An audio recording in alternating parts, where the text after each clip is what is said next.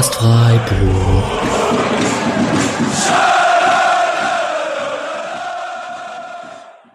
Dann hallo und herzlich willkommen zur 152. Episode des Podcast Freiburg nach dem siebten Spieltag. Hoffenheim gegen Freiburg 0 zu 0. Äh, das Spiel war am letzten Sonntag. Wir nehmen hier erst am Mittwoch auf. Wir haben uns ein bisschen mehr Zeit genommen, was in dem Fall aber kein Problem ist, da wir ja eine Länderspielpause haben und ihr genug Zeit habt, diese Folge zu hören. Ähm, generell zu der Folge, bevor wir loslegen, äh, wir werden uns sicherlich auch ausführlich mit dem Spiel Freiburg-Hoffenheim oder Hoffenheim-Freiburg beschäftigen, werden aber auch ein kleines Zwischenfazit ziehen aus den ersten sieben Spieltagen, werden ein bisschen auf unsere Nationalspieler schauen, die überall unterwegs sind. Und dann blicken wir natürlich auch nach Mainz und auf die nächsten Euroleague-Spiele. Wir hatten eigentlich vor, in der kompletten Viererkette anwesend zu sein. Dies ist leider nicht der Fall. Mischa und Patrick sind hier. Hallo, ihr beiden. Hallo. Hallo. Grüßt euch. Der liebe Julian ist aber leider krankheitsbedingt, äh, fällt er leider aus. Äh, wer ihm auf Twitter folgt, kann von verrückten Oliver Kahn Fieberträumen lesen. Also äh, wir wünschen auf jeden Fall gute Besserung und ähm, natürlich schade, dass du heute nicht dabei bist. Irgendwann werden wir es wieder hinbekommen in kompletter Viererbesetzung.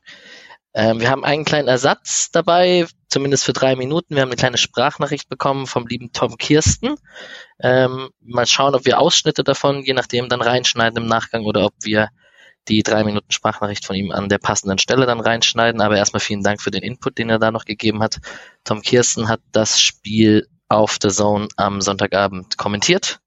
Äh, ich habe vor dem Spiel an dem Tag noch ein bisschen mit ihm gequatscht und äh, über Freiburg geredet, hat auch unserem Podcast zur Vorbereitung gehört. Auch für uns ein ganz nettes Fazit tatsächlich, dass Sportjournalistinnen sich auf ihre Arbeit mit unserem Podcast vorbereiten. Das ist doch auch mal ganz nett, dass das auch in dieser Riege ankommt. Und genau, das werdet ihr irgendwo in dieser Folge noch hören. Ähm, vielen Dank dafür, Tom. So, ähm, ich würde direkt anfangen mit Einstiegsfragen, ganz klassisch. Wir machen nachher Zwischenfazit und reden auch über die Länderspielpause und so. Mischa, ähm, kommt die jetzt zur rechten Zeit nach dem 0-0? Eigentlich war es kein so träges 0-0, wie man manchmal erwartet nach einem 0-0, ne? Ich glaube, kommt ein bisschen schon zur rechten Zeit, aber weil man auch damit geplant hat, äh, geplant hat, dass sie kommt. Ich denke, die dreimal, das Streich dreimal dieselbe Startelf hat auflaufen lassen, lag schon auch daran, dass er wusste, dass die Länderspielpause kommt. Wenn es jetzt sieben Wochen durchgegangen wäre, so, dann denke ich mal, hätte er auch, hätte er schon früher anders rotiert. Also, ja, trotzdem, kommt zur rechten Zeit, finde ich. Obwohl der Flow war da. Oder, Und Patrick? Flow absoluter. Ähm, ist jetzt auch das zweite 0-0 in Folge in der Liga, aber ich habe als ich mir heute noch mal so ein bisschen Gedanken drüber gemacht habe, wahrscheinlich hat man zweimal 0-0 gespielt gegen die beiden besten Mannschaften der Liga ohne Dreifachbelastung? Oder würdet ihr mir da, also fällt euch jetzt spontan noch eine andere ein, Mainz vielleicht noch, aber eigentlich würde ich sagen, sonst alle anderen. Wolfsburg ist es nicht. Nee, Wolfsburg ist es nicht. Und dann sind es wahrscheinlich Hoffenheim und Gladbach. Und dafür muss man sagen, äh, beide Spiele kannst du auch verlieren, sowohl nach dem Karabach-Spiel gegen Gladbach als jetzt auch nach Piraeus in Hoffenheim. Aber du kannst halt auch beide gewinnen und in beiden geht es unschieden völlig in Ordnung. Und du kriegst in beiden Spielen kein Gegentor ähm, was ja eher sich mal einschleicht, vielleicht äh, defensive Unkonzentriertheiten, wenn man ein bisschen müde wird oder so, das ist schon eine ziemliche Qualitätsaussage. Und man hat auch gern diese, lieber diese zwei Euroleague-Siege als als schon mal als Start in diese Gruppenphase, findet ihr nicht? Also das ist ja mal so ein Abwägen. Was hat man jetzt lieber? Hat man Punkte in der Liga, um dann ein bisschen ähm, sich dem Abstiegskampf entwendet zu haben nach Streicher denke, oder ist es jetzt andersrum so? Und ich bin ganz zufrieden mit diesen sechs Punkten in die Euroleague zu starten, weil man so ein Gefühl hat, man kann auch mal da, je nachdem in welcher Taktung es kommt, mal auch Punkte liegen lassen in Nantes zum Beispiel oder sowas. Ja, vor allem, wenn man dann schon vorher zwölf Punkte hatte ne? und auf Platz eins war. Ja. Dann, dann ist in Ordnung, auch in der Liga nicht so krass zu punkten. Weil da wird's äh, früher, also ich glaube ja nicht, dass es um die Meisterschaft gehen wird. Es ist natürlich ärgerlich, wenn das die vier Punkte sind, die dann fehlen am Ende, äh, dass Freiburg nicht deutscher Meister ist, dann doch lieber früh in der Euroleague ausscheiden. Nee, aber ich find's auch eigentlich genau so, ist man, ja, jetzt steht man optimal da, aber darüber werden wir ja später sprechen, ja, in allen drei Wettbewerben. Ich habe noch eine andere Einstiegsfrage für den Patrick und wollte ihn eigentlich fragen, ob er irgendwas zu Hoffenheimer Fans und Fahnenklau und irgendwas beizutragen hat, was man so in den, Medien, in den Medien gesehen hat. Könnte man direkt auch noch den Übergang machen zur Choreografie mit der Kopfverletzung oder nee, nee, dem Einsatz, dem blutigen Einsatz des Hoffenheim-Spielers. Äh, wollen wir uns darüber ausführlich äußern oder wollen wir einfach, ähm, wollen wir das so mal stehen lassen? Äh, vielleicht ganz knapp und vielleicht auch noch ganz kurz in Richtung von dem, was äh, Urbo uns in die Gruppe noch mitgegeben hat über eine angeblich neue Freiburger äh, Gruppierung Freiburg Asozial, die gegen Gladbach irgendwie dann Richtung Gästeblock wollte und Leute verkloppen wollte. Ich habe überhaupt kein Problem mit äh, Leuten, die sich im Fußball treffen, um sich zu verkloppen, weil das beide Leute wollen. Ich habe ein großes Problem damit, wenn äh, irgendwelche Leute mit reingezogen werden, die sich überhaupt nicht irgendwie in die Richtung verhalten und dann am besten noch Familien oder Kinder.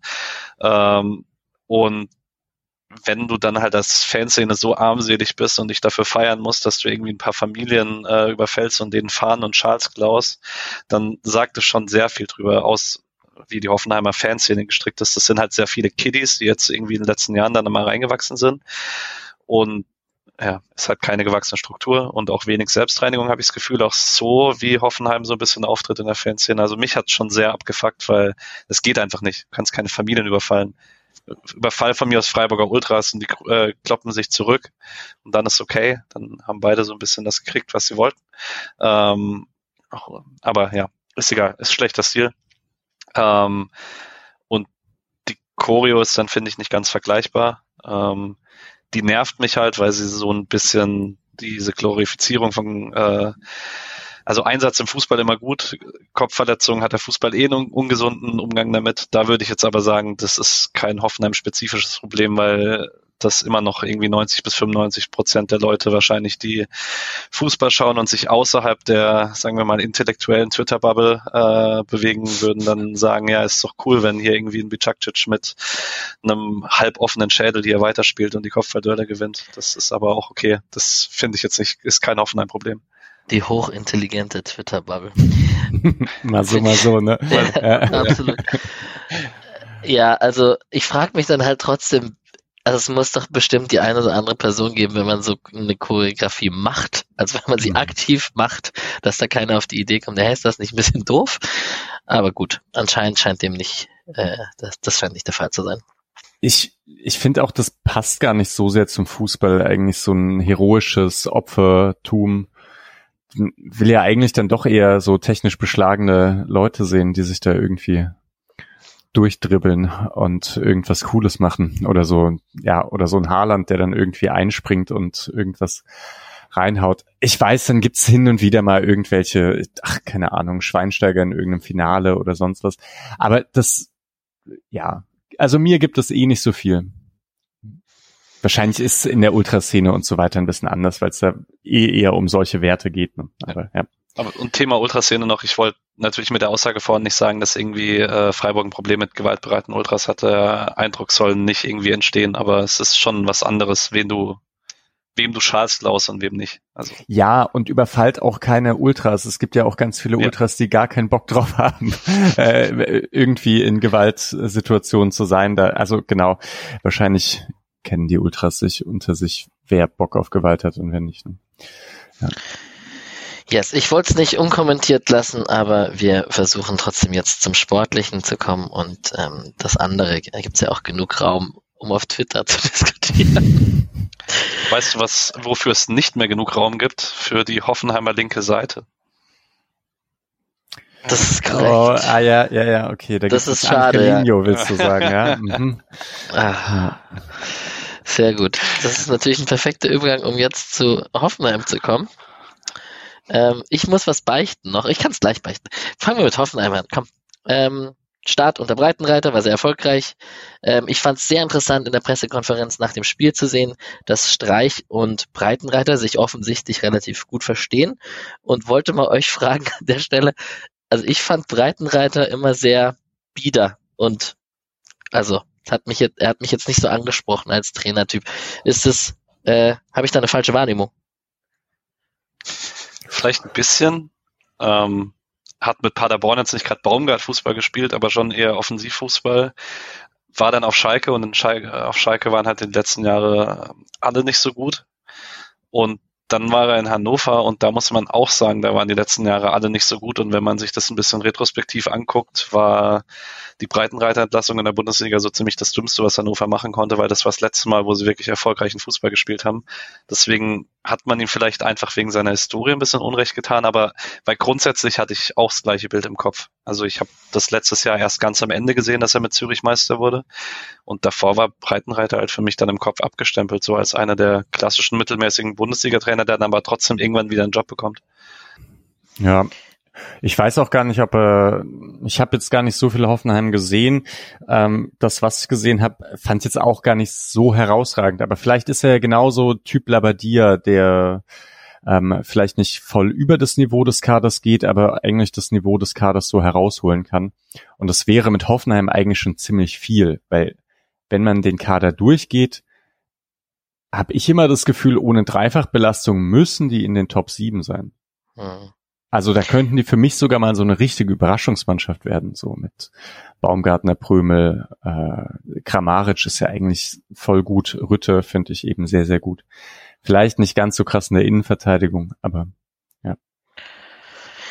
Ich meinte eher persönlich wieder und nicht Ach so. Spielstil. ah ja, okay, aber ist, ist der nicht auch so Lehrer oder sowas? Ja, also ich ja schon zurück. Streicher auch und dann, das, die sind doch, Streichst ja. auch ein bisschen wieder, oder? Ich das, weiß nicht. Da sind wir, haben wir, also das kann ich nicht neutral beurteilen, glaube ich. Aber das kann sein. Ähm, gut, ich, ich mache mal weiter mit Hoffenheim. Haben zwölf Punkte aus sechs Spielen geholt vor dem Spiel, also jetzt 13 Punkte aus sieben Spielen. Ähm, haben die Woche davor 14-1 gegen Mainz gewonnen. Keine Doppelbelastung haben wir schon erwähnt. Äh, super interessant ist natürlich Oliver Baumann, äh, 400, Bund, 400. das Bundesligaspiel äh, an dem Tag gehabt, das 100. Mal zu Null. Ist eine recht krasse Quote. Ich glaube, Patrick hat das irgendwo gesagt, dass das jedes vierte Spiel zu Null, dass das ziemlich gut ist. Und ähm, auch da nochmal Pressekonferenz, Streich. Der Oliver Baumann, der nach Hoffenheim gewechselt ist, kommt ja bei den Fans manchmal nicht so gut an und das wird immer noch nicht so nett, äh, so, so, so gut aufgenommen wenn Streich über ihn spricht, äh, spricht er da aber echt in höchsten Tönen von ihm und ist da wirklich, ist es schön, den Menschen wieder zu sehen und tolle Persönlichkeit und ist jetzt auch nachnominiert für Manuel Neuer in den Nationalmannschaftskader und so. Also ganz so schlecht scheint er nicht zu sein. Noch kurz äh, wegen der Quote. Ja. Ich glaube, jedes vierte Spiel ist ziemlich gut in Bundesliga, in der Bundesliga-Historie. Allerdings ist Marc Flecken jetzt bei 20 in 62. Das ist fast jedes dritte und das ist absurd. Wow. Krass, ja. ja. Sagt ja auch häufig mehr über die Abwehr aus als über den Torhüter, die zu Null spielen. Bei Hoffenheim vielleicht nicht. Vielleicht, ja. Aber Baumann ist, ist ein guter und solider Torhüter. Also, oder übersolide, würde ich sagen. Aber es hat schon einen Grund, warum, ich meine, da war Kobel, war ja auch bei Hoffenheim, äh, und die hatten ja ein paar richtig gute Castells. zweite Torhüter, Castells und so, und die sind alle nicht an Baumann vorbeigekommen ich denke mal, Kobel wäre jetzt schon irgendwann vorbeigekommen, aber ja, ähm, ist auch hart, wenn der immer verdrängt. Ja, und 400 Bundesligaspiel, der macht noch ein paar Saisons, der kann ganz oben äh, in der in der Rekordspielerliste ankommen der Bundesliga. Gut. Spiel, Aufstellung, Baumann, Kabak, Vogt, Akpoguma, Kadebarek, Kadebarek, äh, Geiger, Angelino, Prömel, Baumgartner, Rüther, Kramaric. Kabak übrigens ist mir einfach erst dann richtig aufgefallen, dass der zu Hoffenheim gewechselt ist. Das ist vollkommen an mir vorbeigegangen, so ehrlich muss ich sein. Und ja, generell war die Aufstellung, ich habe tatsächlich nicht viel Hoffenheim davor gesehen, war die Aufstellung für euch überraschend. Prömel spielt eine gute Rolle, habe ich so am Rand mitbekommen, obwohl also der ja von Union zu Hoffenheim gewechselt ist und das so ein bisschen bitter war, weil dann am Ende Union europäisch gespielt hat und der ja auch sehr, sehr sich mit Union identifiziert hat, was man so gehört hat. Scheint er aber gut aufzudrehen. Ähm, Rüther dreht gut auf, bekommt man mit. Angelino war überraschend, dass er dahin gewechselt ist. Habt ihr noch irgendwelche Takes? Naja, ich meine vielleicht, sorry, ich wollte nur kurz noch aufmachen, zwar klar mit Union verbunden, aber tatsächlich auch äh, jemand, der schon mal in Hoffenheim war und dann auch immer wieder angesprochen hat, dass es ihn gewurmt hat, dass er sich beim ersten Mal nicht durchsetzen konnte und der einfach ein krass guter Achter ist. Das, das Prömel jetzt, oder? Ja, Prömel. Mhm. Ja. ja, das stimmt. Ja, ich, ah, ich wusste gar nicht, dass der schon mal bei Hoffenheim war. Ja. Ich äh, finde diesen, diesen Wechsel von Raum und Angelino muss man echt mal noch schauen, wie das Ganze ausgeht. Aber bisher sieht es so aus, als ob beide Teams da das irgendwie äh, einen Nachteil von haben und dass es vorher einfach besser lief. Obwohl Angelino hatte letzte Saison auch keine so gute Saison bei Leipzig, sondern die Saison davor. Das ist das eine. Ich weiß gar nicht, ich finde Kabak jetzt irgendwie ganz gut, aber wie, wie seht ihr den, den Transfer? Ich finde das, also keine Ahnung, der kam halt als großes Talent nach äh, Stuttgart und hat da gute Anlagen gezeigt, hat letztlich nicht funktioniert, ist abgestiegen. Bei Schalke gutes erstes halbes Jahr, dann nicht mehr funktioniert, abgestiegen. Bei Liverpool keine Rolle, bei Norwich ganz schwach gewesen. Und irgendwann denkst du dir so, okay, ist dieses Talent, das du irgendwie siehst, wenn du den Spielen siehst, einfach nicht in der Qualität da oder war er immer in der falschen Situation? Ich weiß es nicht. Weil ich finde ihn halt immer noch, wenn so in seinen Verteidigungsaktionen echt cool. Mhm. Ja, eben. Ich habe auch das Gefühl, das ist eigentlich ein guter Verteidiger, aber ja, es ist halt auch Pech. Also erst Stuttgart, dann Schalke. War ja nicht absehbar, dass es bei beiden so runtergeht. Und Samaseko hat er aber nie gespielt, ne? Der hat immer Sechser gespielt oder sowas. Ja, genau. Und wurde jetzt verliehen an Olympiakos, ne? Oder verkauft? Verliehen. Verliehen. Mhm. Ja. Genau, den sehen wir. Sehen, der ist der spielberechtigt fürs Rückspiel? Ist, ist der, der ist nicht auf der Liste. Ja, es ist wild, alles, was da passiert. Mhm. Mit James und Marcelo. und neuen Trainer jetzt. Stimmt, ja. ja. Gut, dann kommen wir mal auf den SC und äh, wir haben es vorhin schon am Rande erwähnt, zum dritten Mal die gleiche Aufstellung in Folge trotz Dreifachbelastung. Das ist, das wirkt alles ein bisschen komisch, auch ähm, übrigens irgendwie auch unerwartet, dass ein Tre in, dreimal in Folge sich dann da reingespielt hat, doch so früh, wo, am, wo man am Anfang doch so Bedenken hatte und es auch kommuniziert war, dass er nicht ganz auf, auf der Höhe ist, ein bisschen Beschwerden hatte. Ähm, auch dreimal in der Startelf jetzt. Und ansonsten hat sich da, Sedia hat sich festgespielt, Eggestein Höfler war eh klar, oder war mehr oder weniger klar, dass Keitel da der Herausforderer ist. Duan, Grifo, Gregoritsch komplett gesetzt. Also da hat sich eine Stammelf herauskristallisiert. Ähm, hat euch überrascht, Patrick? Ähm, schon ein bisschen. Vielleicht dann die Startausstellung nicht mehr so krass im Laufe des Spiels, vielleicht noch mal ein bisschen mehr, dass äh, man hat zwar in Piräus ein bisschen früher gewechselt, aber man hat gegen Gladbach schon relativ spät gewechselt und jetzt nochmal später. Also es mhm. hat ja keiner mehr als zwölf Minuten bekommen. Ähm, das fand ich dann im Kräftehaushalt schon eine, also damit habe ich nicht gerechnet. Also vielleicht ist es tatsächlich, wie Mischa sagt, man dachte sich, dahinter kommt die Länderspielpause. Aber du hast halt in diesen Spielern, die durchspielen, ja jetzt auch mit Ginter, Dienhardt, Doan, Grifo jetzt, das kam ein bisschen überraschend vielleicht, äh, Trey und Gregoritsch bei allen überhaupt keine Kontrolle darüber, wie da jetzt die Belastung in den nächsten zwei Wochen gesteuert wird. Deswegen schon mutig von Streich. Andererseits finde ich, hat man auch gesehen, dass die Wechsel schon auch die Qualität ein bisschen abgemildert haben.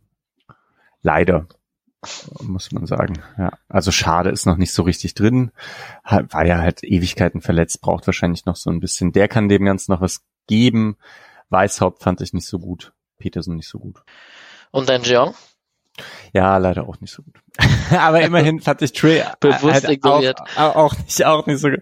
In dem Spiel ist ihm dann doch weniger gelungen als in den anderen Spielen davor. Aber ja, ich finde schon, also man hat gesehen, warum Streich versucht, den mal ein bisschen länger drin zu lassen. Gegen den Ball gut einfach. Also, und mit dem Ball sieht man, dass der halt verrückte Dinge machen kann. Ja, ich kann dir mal, sorry? Ja, sorry, du wolltest das, glaube ich, sagen. Mach du. Nee, gar nicht. Ich wollte auf jeden Fall was anderes sagen. Okay. äh, na, wenn wir es jetzt von Trey schon gegen den Ball haben, äh, es ist am Ende wird er viermal gefault, das ist schon Lukas Höhler mäßig. Äh, gewinnt acht von 15 Okay, ich wollte doch das gleiche sagen. Ja, genau. Und drei erfolgreiche Tackles und so, ist schon sehr cool.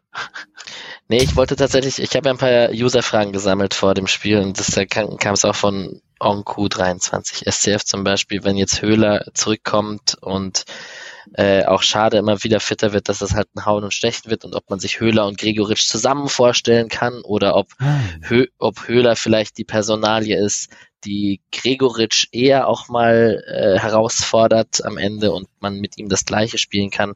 anstatt Petersen und so. Das, das wird alles sehr spannend, wenn, wenn, wenn ein fitter Höhler zurück ist, dem jetzt die Länderspielpause bestimmt auch gut tut, um sich daran zu kämpfen. Das ist voll die gute Frage, weil ich finde schon, dass man jetzt so den Stil hatte, ziemlich viel durch die Mitte zu kombinieren. Äh, und da natürlich Doan, Grifo und dann Trey also schon ziemlich viel gemacht haben und, und Gregoritsch sich immer so ein bisschen eingeschalten hat. Und das wäre mit Höhler und Gregoritsch dann vielleicht nicht ganz so, nicht ganz so unberechenbar. Gleichzeitig, wenn man irgendwie mit hohen Bällen agiert und dann versucht, dass da jemand diese Bälle festmacht, dann wäre das natürlich schon auch ein krasser Doppelsturm, Höhler und Gregoritsch und möchte kurz, ich habe es gerade sicherheitshalber kurz Fakten gecheckt, weil ich das aus dem Sommer im, in Erinnerung hatte. Gregoritsch hat in seiner Bundesliga-Karriere bisher mehr hinter einer Spitze gespielt als vorne drin im Sturmzentrum. Das passt Krass. spielerisch am Fuß schon gut genug. Finde ich, sieht man auch immer mal wieder auf dem engen Raum. Und wenn du ihn dann nachrücken hast in den Strafraum, dann äh, kannst du vielleicht die ein oder andere Abschlussschwäche von Lukas Höhler dann abfangen und hast ihn trotzdem vorne drin. Aber also du hast recht, das merkt man spielerisch. Ich finde trotzdem, der wirkt anders, bulliger, zentralstürmiger als zu Hoffenheim frühen Augsburger Zeiten, so wie man, so wie ich ihn irgendwie in Erinnerung hatte. Ähm, da kam er mir eher technisch wirbeliger vor und jetzt ist er eher tankiger. Er ist aber halt auch die Rolle, die er gerade in Freiburg ausfüllt. Ist vielleicht, Voll. Ja. ja, habt ihr recht. Aber ey, dieser Gregoritsch ohnehin, es ist einfach ein, ein sehr schöner Transfer gewesen. Auch, ich meine, ich, Demirovic schießt jetzt ein paar Tore auch und so und ich bin dem ja, also wünsche dem auch wirklich alles Gute, aber ich bin nicht, also ich bin nicht so traurig. Komm, dann muss ich es jetzt erwähnen. Es, es, gab in der 60. Minute, ich greife es jetzt vor, hat Tobi hat mir geschrieben, dass Gregoritsch eine Ecke herausgeholt hat, die Auswärtsfans angepeitscht hat, dabei ein verschmitztes Lächeln hat und hat dazu sich gefragt, so wie gut kann man angekommen sein, im Verhältnis zu wie lange man beim Verein spielt. Und ähm, Christos ähm, aus Österreich hat uns äh, einen Zeitungsartikel noch weitergeleitet, der ähm, der Standard, wo Grigoritsch und Trimmel jetzt halt vor der Länderspielpause berichten. Der eine ist irgendwie Erster, der andere ist Dritter in der Bundesliga mit Union und mit Freiburg. Und dass das alles ziemlich nice ist. Und der Gregoritsch-Freiburg-Transfer, der hat sich auf jeden Fall mal für alle Fälle, für alle, für alle Parteien gelohnt. Außer für Augsburg vielleicht. Hm.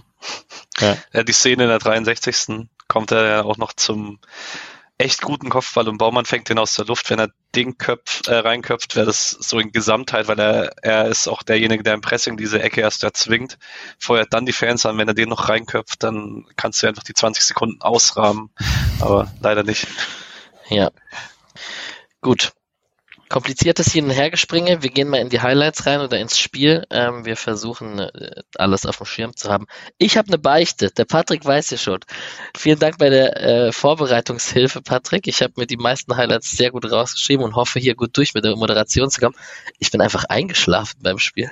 Und das ist wirklich. wow.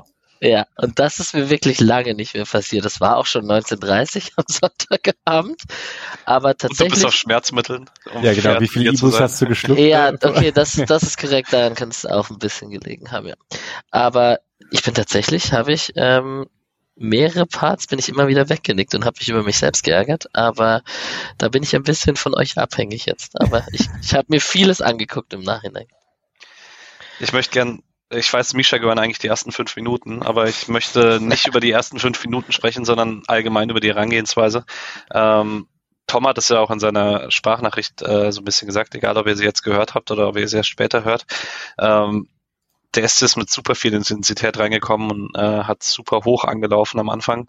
Und das war schon in Piräus äh, zu erkennen und auch gegen Gladbach zu erkennen. Und ich frage mich langsam, ob das so ein bisschen äh, ist gegen die, sagen wir mal, mentale Müdigkeit durch die Dreifachbelastung, weil ich glaube, also körperlich, äh, wenn der Fitness abbaut, das passiert halt oder das passiert nicht, das kannst du nicht so arg steuern. Aber es ist ja gerade das, was halt auch Teams in den letzten Jahren berichten mit der Dreifachbelastung und den, dem hohen Spielrhythmus, dass du irgendwann müde wirst, auch im Kopf. Und ich glaube halt, wenn du die ersten zehn Minuten halt gleich dir als Linie vorgibst, okay, wir pressen diesen Gegner jetzt tot erstmal, die ersten zehn Minuten und kommen dann damit irgendwie ins Spiel rein, kann das schon so ein bisschen Starter sein als Team. Ähm, wäre so meine Theorie. Kann ich mir schon auch vorstellen, dass äh, dass deswegen auch ein bisschen eine andere Vorbereitung für die ersten fünf Minuten gibt.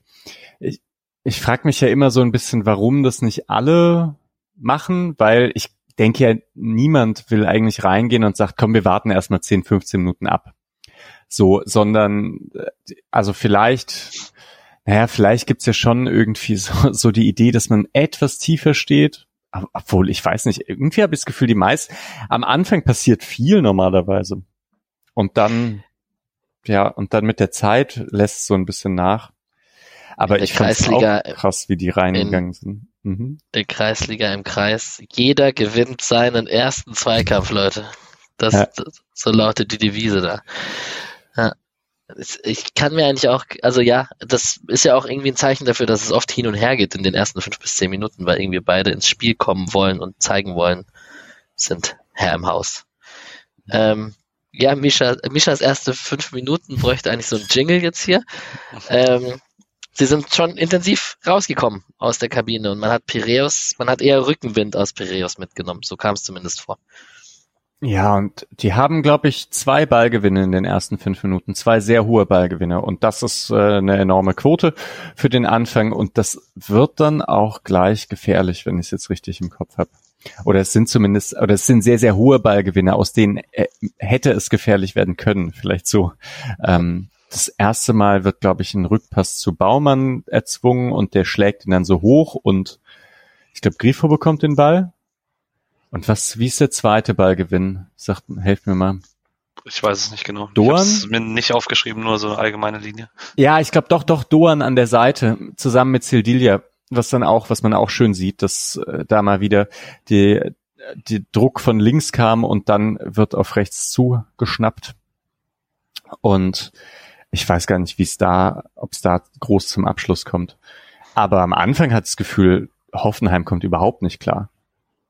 Duan ist so verrückt gut gegen den Ball. Das macht ich, ich komme jedes Mal, denke ich es mir. Ist einfach krank. Ähm, ich kann mich an Sedia in der Anfangsphase, da bin ich noch nicht eingeschlafen, äh, kann ich mich erinnern, dass, äh, also überhaupt in der ersten Halbzeit hat er echt viele Situationen im Spielaufbau, wo er dann doch auch den Ball an nicht an den eigenen Mann gebracht hat im Passspiel, im Spielaufbau. Ähm, immer dieses Reinziehen mit der, also auch nicht zur Grundlinie durchstürmen, sondern eher reinziehen und den Ball versuchen zu passen auf einen, auf Gregoritsch oder auf einen der offensiven Mittelfeldspieler. Aber auch das wird er noch lernen, da besser zu werden. Ähm, ansonsten kann man vielleicht sagen, zur Anfangsphase Hoffenheim findet dann so ein bisschen Mittel. Also Freiburg spielt auch mit einem ganz klaren Mannbezug gegen den Ball. Also meistens Grifo gegen Kabak. Kabak ist rechts Innenverteidiger, glaube ich. Ähm, Gregoritsch gegen äh, Vogt in der Mitte, Doan schiebt dann hoch zum, zu Akpoguma, Sildilia schiebt danach zu Angelino, äh, Günther links, dann hat man Trey gegen den Sechser, ich weiß nicht mehr, wer Sechser war, ah, Geiger, logisch, Geiger. und Höfler und Eggestein gegen die beiden Achter und dann hast du halt Ginter Dienhardt gegen Kramaric und Rütter. Ähm, und das hat man ja auch sehr, sehr hoch nachgeschoben. Also Ginter und Lienert waren dann teilweise bis Höhe der Mittellinie. Und man hat das vor allen Dingen mit langen Bällen dann gemacht, Hoffenheim, und da halt entweder mit Prömel den Mannbezug aufgelöst, indem dahinter die Kette noch ist, oder halt einfach Rütter lang geschickt, weil er halt super schnell ist. Ähm, das war schon auch eine sehr riskante Herangehensweise von Freiburg, wo man dann im Laufe des Spiels auch darauf reagieren musste, weil ich glaube, die elfte Minute da, wo Prömel dann einmal frei durch ist vor Flecken, hat dann schon gezeigt, damit kannst du auch ein bisschen auf den Mund fallen. Und das war eine schöne Kombi, das muss man echt sagen, weil das war rausgespielt. Äh, ja, also dann Griffe und so weiter sind vorne. Es kommt irgendwie der Pass in die Mitte und Prömel, ne, Prömel kommt erst, man denkt erst kommt kurz und geht dann lang. Und da sieht man genau das, was du gesagt hast. Es ist einfach sehr eng, also sehr hoch verteidigt. Und naja, es rennen dann alle zurück, aber so richtig rein kommt niemand mehr und Ginte macht so ein bisschen das lange Eck zu.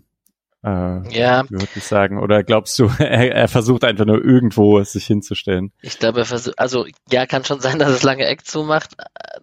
Dann würden wir es ihm sehr positiv auslegen, dass so eine Absprache wie beim Handball ist, der eine macht die eine Ecke zu und lässt und sagt dem Torwart, welche Ecke er dann zumachen soll. Das kann natürlich sein ich fand trotzdem, dass er ein bisschen viel Schuss zugelassen hat, tatsächlich in mhm. der Situation, auch wenn es natürlich schwierig war und Prömel da im Tempo auf ihn zukommt. So.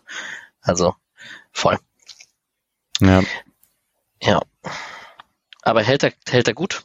Der Boah, Marc. voll schnell unten. Ey. Das, ich Ja. finde es Ja. immer so komisch bei den beiden Torhütern eigentlich, bei Flecken und bei Atubolo auch, weil die sehen so bullig aus, aber die sind richtig schnell unten. Mhm. Ja, Vielleicht weil sie schwer sagen, sind seiner, Oberkörper.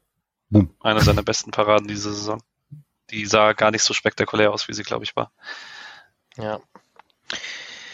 Genau, die Chance haben wir. Davor gab es einen Kabak-Schuss, äh, der eigentlich nicht so nenn nennenswert ist, weil der ähm, deutlich vorbeiging, nachdem Das ist Ginter ein nicht genau bisschen gesehen hat. nennenswert, weil ähm, Ginter den Ball hinten rausspielt auf Gregoritsch, der dem nicht entgegenkommt und Kabak dann voll ins Gegenpressing durchläuft und das auch ein bisschen Zeichen dafür ist, wie, also du hast es vorhin beschrieben, die ersten zehn Minuten kannst du im Spiel mal hergehen, weil beide die Kontrolle wollen und das haben halt beide äh, Gegenpressing in jeder möglichen Situation allgemein sehr viel Druck gemacht und so. Das hat auch dafür gesorgt, dass es echt ein gut anzusehendes Spiel war. Yes. Die nächste Chance, die wir hier haben, ist Doan in der 16. Minute aus dem Spitzenwinkel. Oh, Äh, wo erobert sich Grifo den frei Ball. steht, Oder? Ja, Gregoritsch, Gregoritsch ist, ja. glaube ich, frei. Ähm, ich weiß nicht, entweder ich bilde es mir ein, dass Streich darüber geredet hat, dass Doan einen Schritt noch in die Mitte machen könnte und dann abschließen könnte, dann wäre der Winkel größer. Oder ich habe es oder ich hab's einfach selber gedacht. Ich glaube, er hat es irgendwo gesagt. Ähm, ich fand es ein bisschen wild, da tatsächlich direkt zu schießen. Aber Es ist halt vor allen Dingen, wenn er noch einen Schritt macht, muss der Abwehrspieler reagieren. Entweder er hat halt den besseren Winkel und den besseren, die bessere Abschlussposition oder der Abwehrspieler rückt auf ihn raus und dann hat Gregoritsch wirklich das leere Tor, wenn er ihn abspielt. Das äh, war nicht gut gelöst. Kommen wir wieder zu Passen, Freiburg passen. Ja, ja, es, also irgendwie hat man das Gefühl, von den vier da vorne, Grifo, Duan, Trey und Gregoritsch, die wollen alle schießen ständig und geben nicht so viel ab. Wahrscheinlich hat Grifo dann schon noch die beste Entscheidungsfindung, wann man schießt und wann man passt. hm. ja, der nächste Schuss ist von Trey in der 20. Minute. Ich muss Ähm, Dor noch kurz eins loswerden, weil ich in jedem Spiel dran denken muss, äh, dass Nick in unserer Sonderfolge in der Sommerpause gesagt hat, er hat ein Interview mit äh, Dorn gesehen aus seiner Eindhoven-Zeit, wo er gesagt hat, er, er spielt auch gerne mal einen letzten Pass, aber wenn er einen Schussweg hat, dann schießt er. Hm. Und man sieht das echt in jedem Spiel, das ist sehr witzig. Es stimmt. Und vielleicht muss man jetzt auch dann doch noch herausheben, wie gut dieser Ballgewinn gegen Akpoguma dort war. Also, dass er den durch seine Beine hindurch den Ball wegnimmt im 16er. Hm. Äh, Alle Achtung. Also eben, deswegen ist auch in, in, in Ordnung, dass er diesen Schuss nimmt, weil er erarbeitet diese Chance ja komplett alleine eigentlich. Von einem eher lausigen Pass von Ginte. Mhm. Krasser kleiner Körperschwerpunkt gegen so einen Spieler wie Akpoguma, dass, dass er da so drankommt. Schon, schon crazy. Ja, ihr habt gesagt, es schießen viele von den Offensiven. In der 20. Minute schießt dann Tre, der im Anschluss an einen Freistoß, der mal wieder auf einen langen Pfosten geschlagen wird, auf einen Innenverteidiger, der ihn reinköpfen soll. Dann landet er da am Strafraumeck bei Tre. Ähm, ja, knapp drüber. Trey hätte jetzt auch schon das ein oder andere Törchen machen können mit ein bisschen Glück bisher in der Saison. Es gibt ja schon einen Grund, warum ich Waldschmidt auch vermisse. Und äh, Tore aus der Distanz gehören da dazu. Also seitdem Waldschmidt da weg ist, ist äh, recht wenig passiert. So. Aber ich muss dann fragen, Hackenpässe, die den Konter zum 1-0 einleiten, gehören nicht dazu, oder?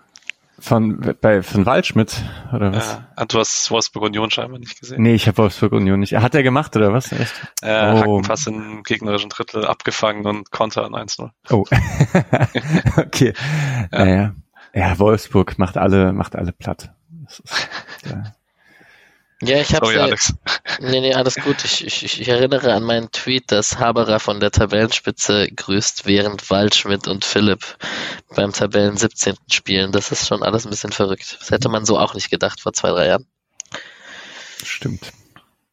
So, 20. Minute, ziemlich direkt im Gegenzug. Akpoguma äh, chippt den Ball in den Strafraum. Prömel kommt etwas glücklich an Höfler vorbei und scheitert an Flecken. Mhm. Zum Glück. Ist das schlecht von Höfler? voll, voll viel Pech da bei, ich meine, diese Chance kommt zustande, weil Prömel irgendwie den Ball an seinen Rücken bekommt oder vielleicht sogar an seinen Hintern und dann bleibt der Ball auch noch ziemlich gut liegen. Das ist halt einfach Pech beim Verteidigen. Aber es wäre, es hätte schon sehr blöd ausgesehen für alle. Ja. Ja, das ist für seine Verhältnisse dann glücklicherweise auch echt ein schlechter Abschluss.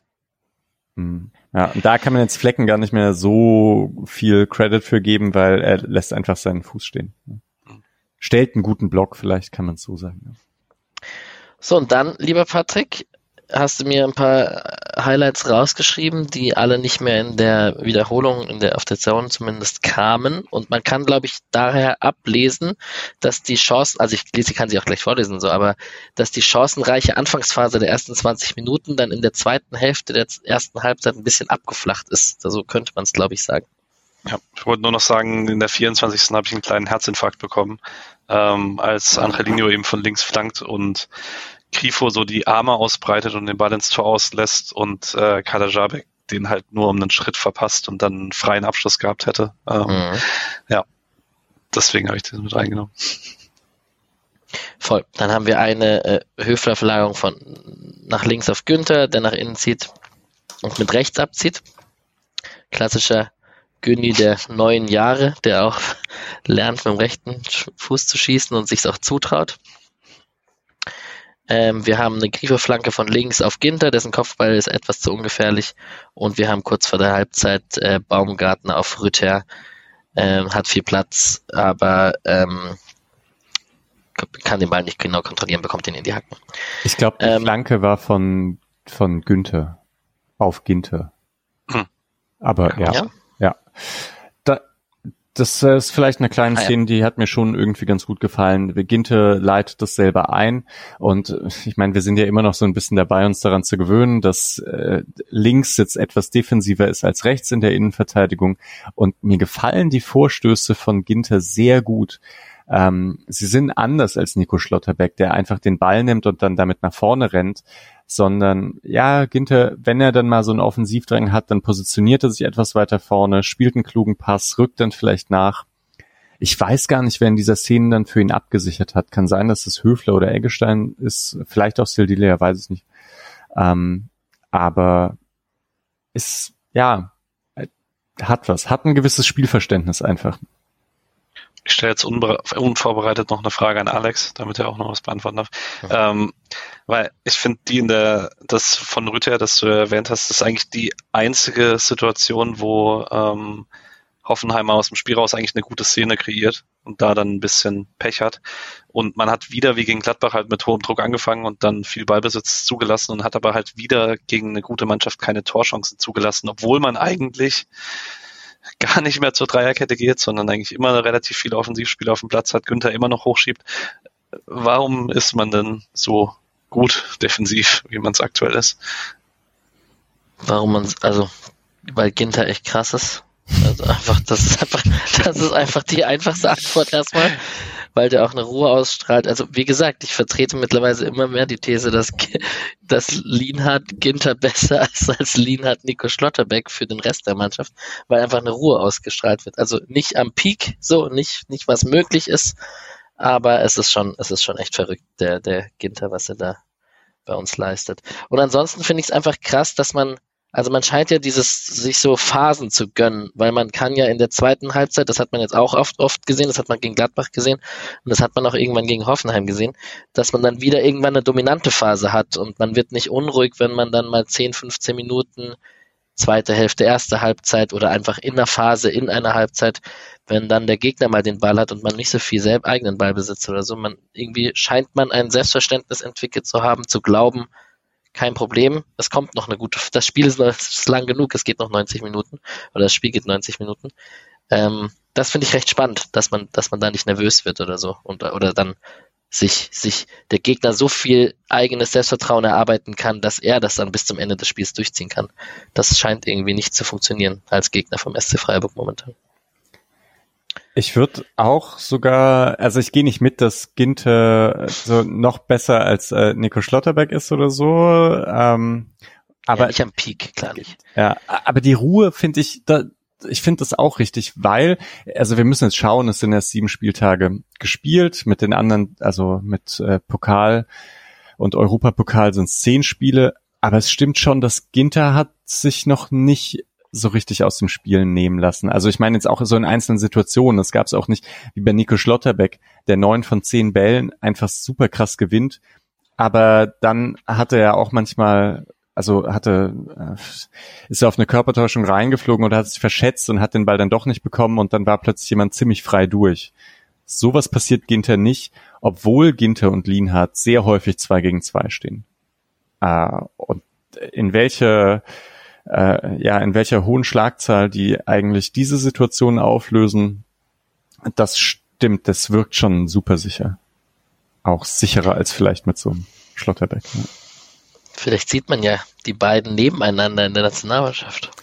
Ey, Ginter Schlotter, warum nicht? Wer ist denn gerade sonst noch Innenverteidiger? Süle wahrscheinlich? Bella Kotschap. Bella Kotschap, Süle ja. und Rüdiger halt. Rüdiger. Rüdiger ist schon sehr gut. Ja.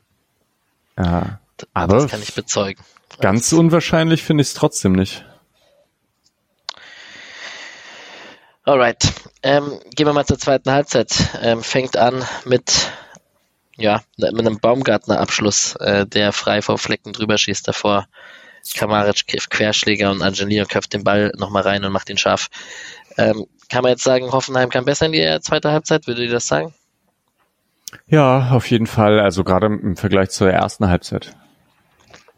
Ähm, ich habe mir dann noch aufgeschrieben direkt nach der Pause ähm, in meinen Notizen, dass die äh, Schiebenspieler extrem breit geblieben sind bei Hoffenheim, dass man dieses Feld sehr, sehr weit gemacht hat und dadurch Freiburg den Mannbezug deutlich schwieriger gemacht hat, weil die Laufwege einfach sehr viel weiter wurden.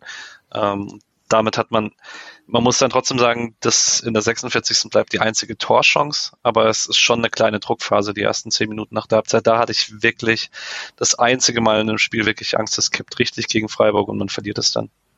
Hm. Hoffenheim ist halt auch ganz gut und eigentlich auch gut in gerade so Aufbauszenen und nicht so leicht zu pressen. Deswegen war ich auch etwas verwundert über die Anfangsphase. Äh, also so im Gegensatz zu Piraeus und Karabakh, bei denen ich sagen würde, die haben, also die haben zu viel flach ausgespielt und das konnten sie einfach nicht machen gegen, weil, weil Freiburgs Pressing individuell so gut ist, würde ich schon sagen, Hoffenheims Aufbauspiel und Position, vor allem Positionsspiel ist eben schon so gut, dass sie Freiburgs Pressing ausspielen können.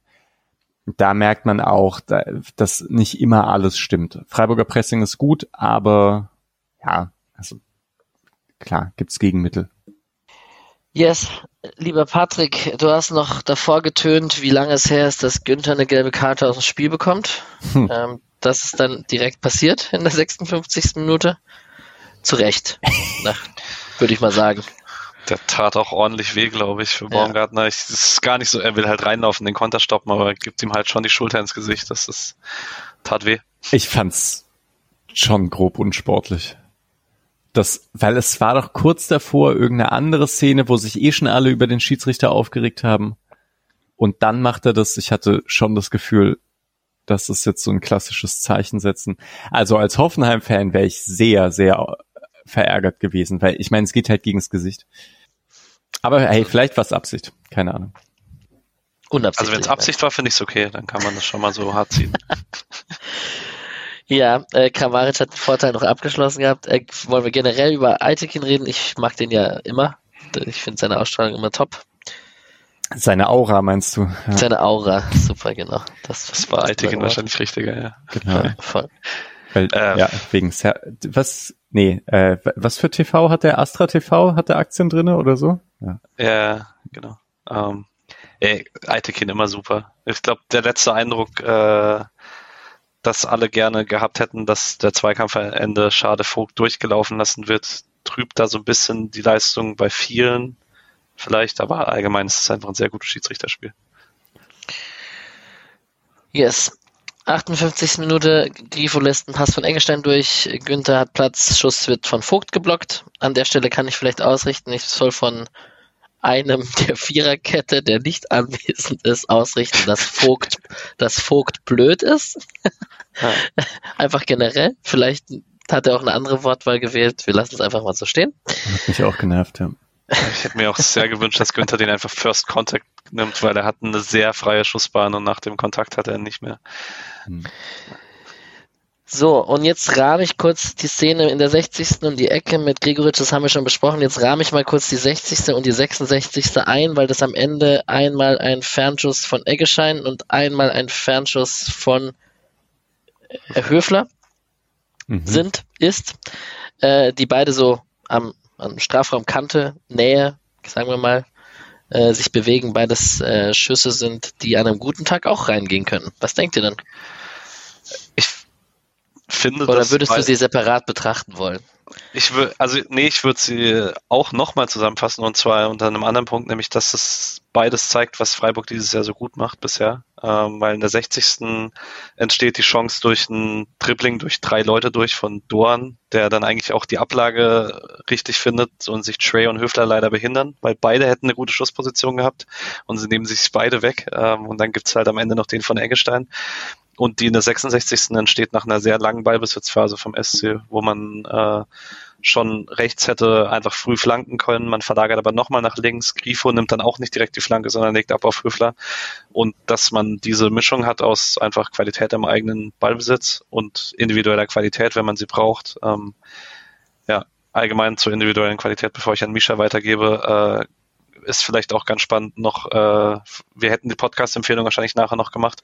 Äh, Christian Streich war bei den Brüdern Groß im Einfach mal Luppen Podcast und da lässt er auch so ein bisschen durchklingen, wie, äh, wie hoch er die Qualität des, der Mannschaft jetzt einstuft, auch im Vergleich mit anderen Mannschaften, mit denen er schon gearbeitet hat. Ja, Misha. Ja, es geht eigentlich in eine ähnliche Richtung, aber vielleicht worauf man sich auch einstellen kann in Zukunft. Freiburg schafft es jetzt und das hat sie, haben sie in den letzten Jahren nicht so gut geschafft, äh, den Ball im letzten Drittel auch zu halten und dann andere Gegner richtig tief reinzudrängen. Und bei den Chancen hat man auch gesehen, das waren halt Schüsse aus 18, 20 Metern und es sind sechs, sieben Hoffenheimer immer noch hinter dem Ball.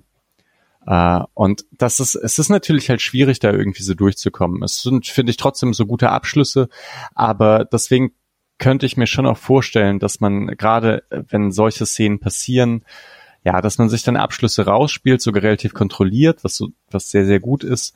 Und ähm, ja, dann häufig aber die Bälle halt doch nicht reingehen und das, das einfach daran liegt, dass so viele Spiele zwischen Ball und äh, Tor sind. Und also wir kennen das so ein bisschen anders herum. Vor zwei, drei Jahren war es bei Freiburg immer so, dass sie eigentlich ziemlich viele Schüsse zugelassen haben, aber halt ganz selten welche, bei denen es wirklich freie Schussbahn gab. Und wenn der Chico Höfler das auch noch könnte, dass er da so vier, fünf Tore in der Saison, drei, vier Tore so aus den Positionen reinnageln würde, dann wäre er tatsächlich einer für die Nationalmannschaft. Steile These zum. Wäre auch so, wenn er nicht 32 wäre. Ja, glaube ich. Ah, wahrscheinlich. Und das war ja, glaube ich, auch der Grund dafür, dass Eggestein damals Richtung Nationalmannschaft ging, ne? So laufstarker Sechser, aber hat dann auch eine Phase gehabt, in der er einfach gute Distanzschüsse hatte und einen Tore geschossen hat. Und warum Wenn schafft er das bei uns nicht mehr so oft?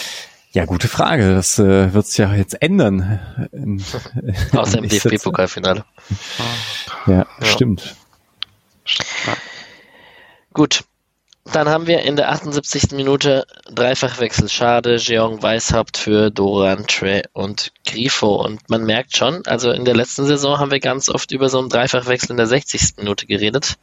Jetzt reden wir darüber in der 78. Minute. Wir haben es vorhin schon angesprochen, dass auch ein bisschen Qualitätsverlust. Klar, es fehlen auch noch, äh, Höhler hat gefehlt und ähm, also ein, ein Schade kam erst, erst jetzt wieder zurück. Aber ist schon krass, ist schon ein bisschen später. Man wollte da die eingespielte Elf so lange wie möglich auf dem Platz stehen haben. Ja, und ja, nee, vielleicht auch noch, man hatte zwischen 66 und 78 auch eine äh, Phase, wo man dann viel Ballbesitz hatte in der gegnerischen Hälfte und das Spiel eigentlich kontrolliert hat. Das äh, ist, glaube ich, im Rückblick nicht mehr ganz so präsent, weil man halt keine Abschlüsse draus kreieren konnte. Ähm, und aus eigener Spielkontrolle raus wechselt Streich, glaube ich, sowieso ungern kostet ja auch weniger Kraft, einen Gegner laufen zu lassen. Wie fandet ihr Schade Jong und Weißhaupt dann am Ende? Ja, wir können direkt über Weißhaupt reden, der in seiner ersten Situation fast fault und dann noch wegbleibt, als Rüther äh, Günther, Günther tunnelt und ähm, am Ende erklärt Lean hat.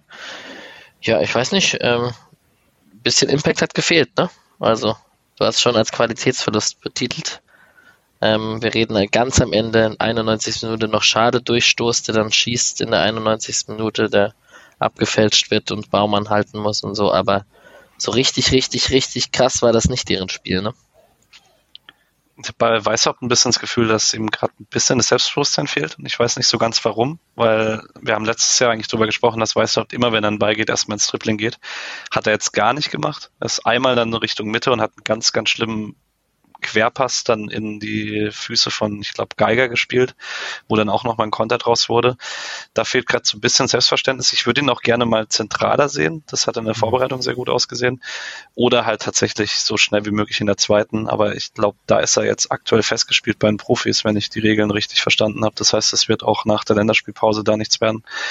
Ähm, vielleicht tut ihm das Testspiel jetzt ganz gut, mal wieder längere Zeit und so, weil ja, ich mag Noah Weißhaupt einfach sehr gerne, so als Spieler.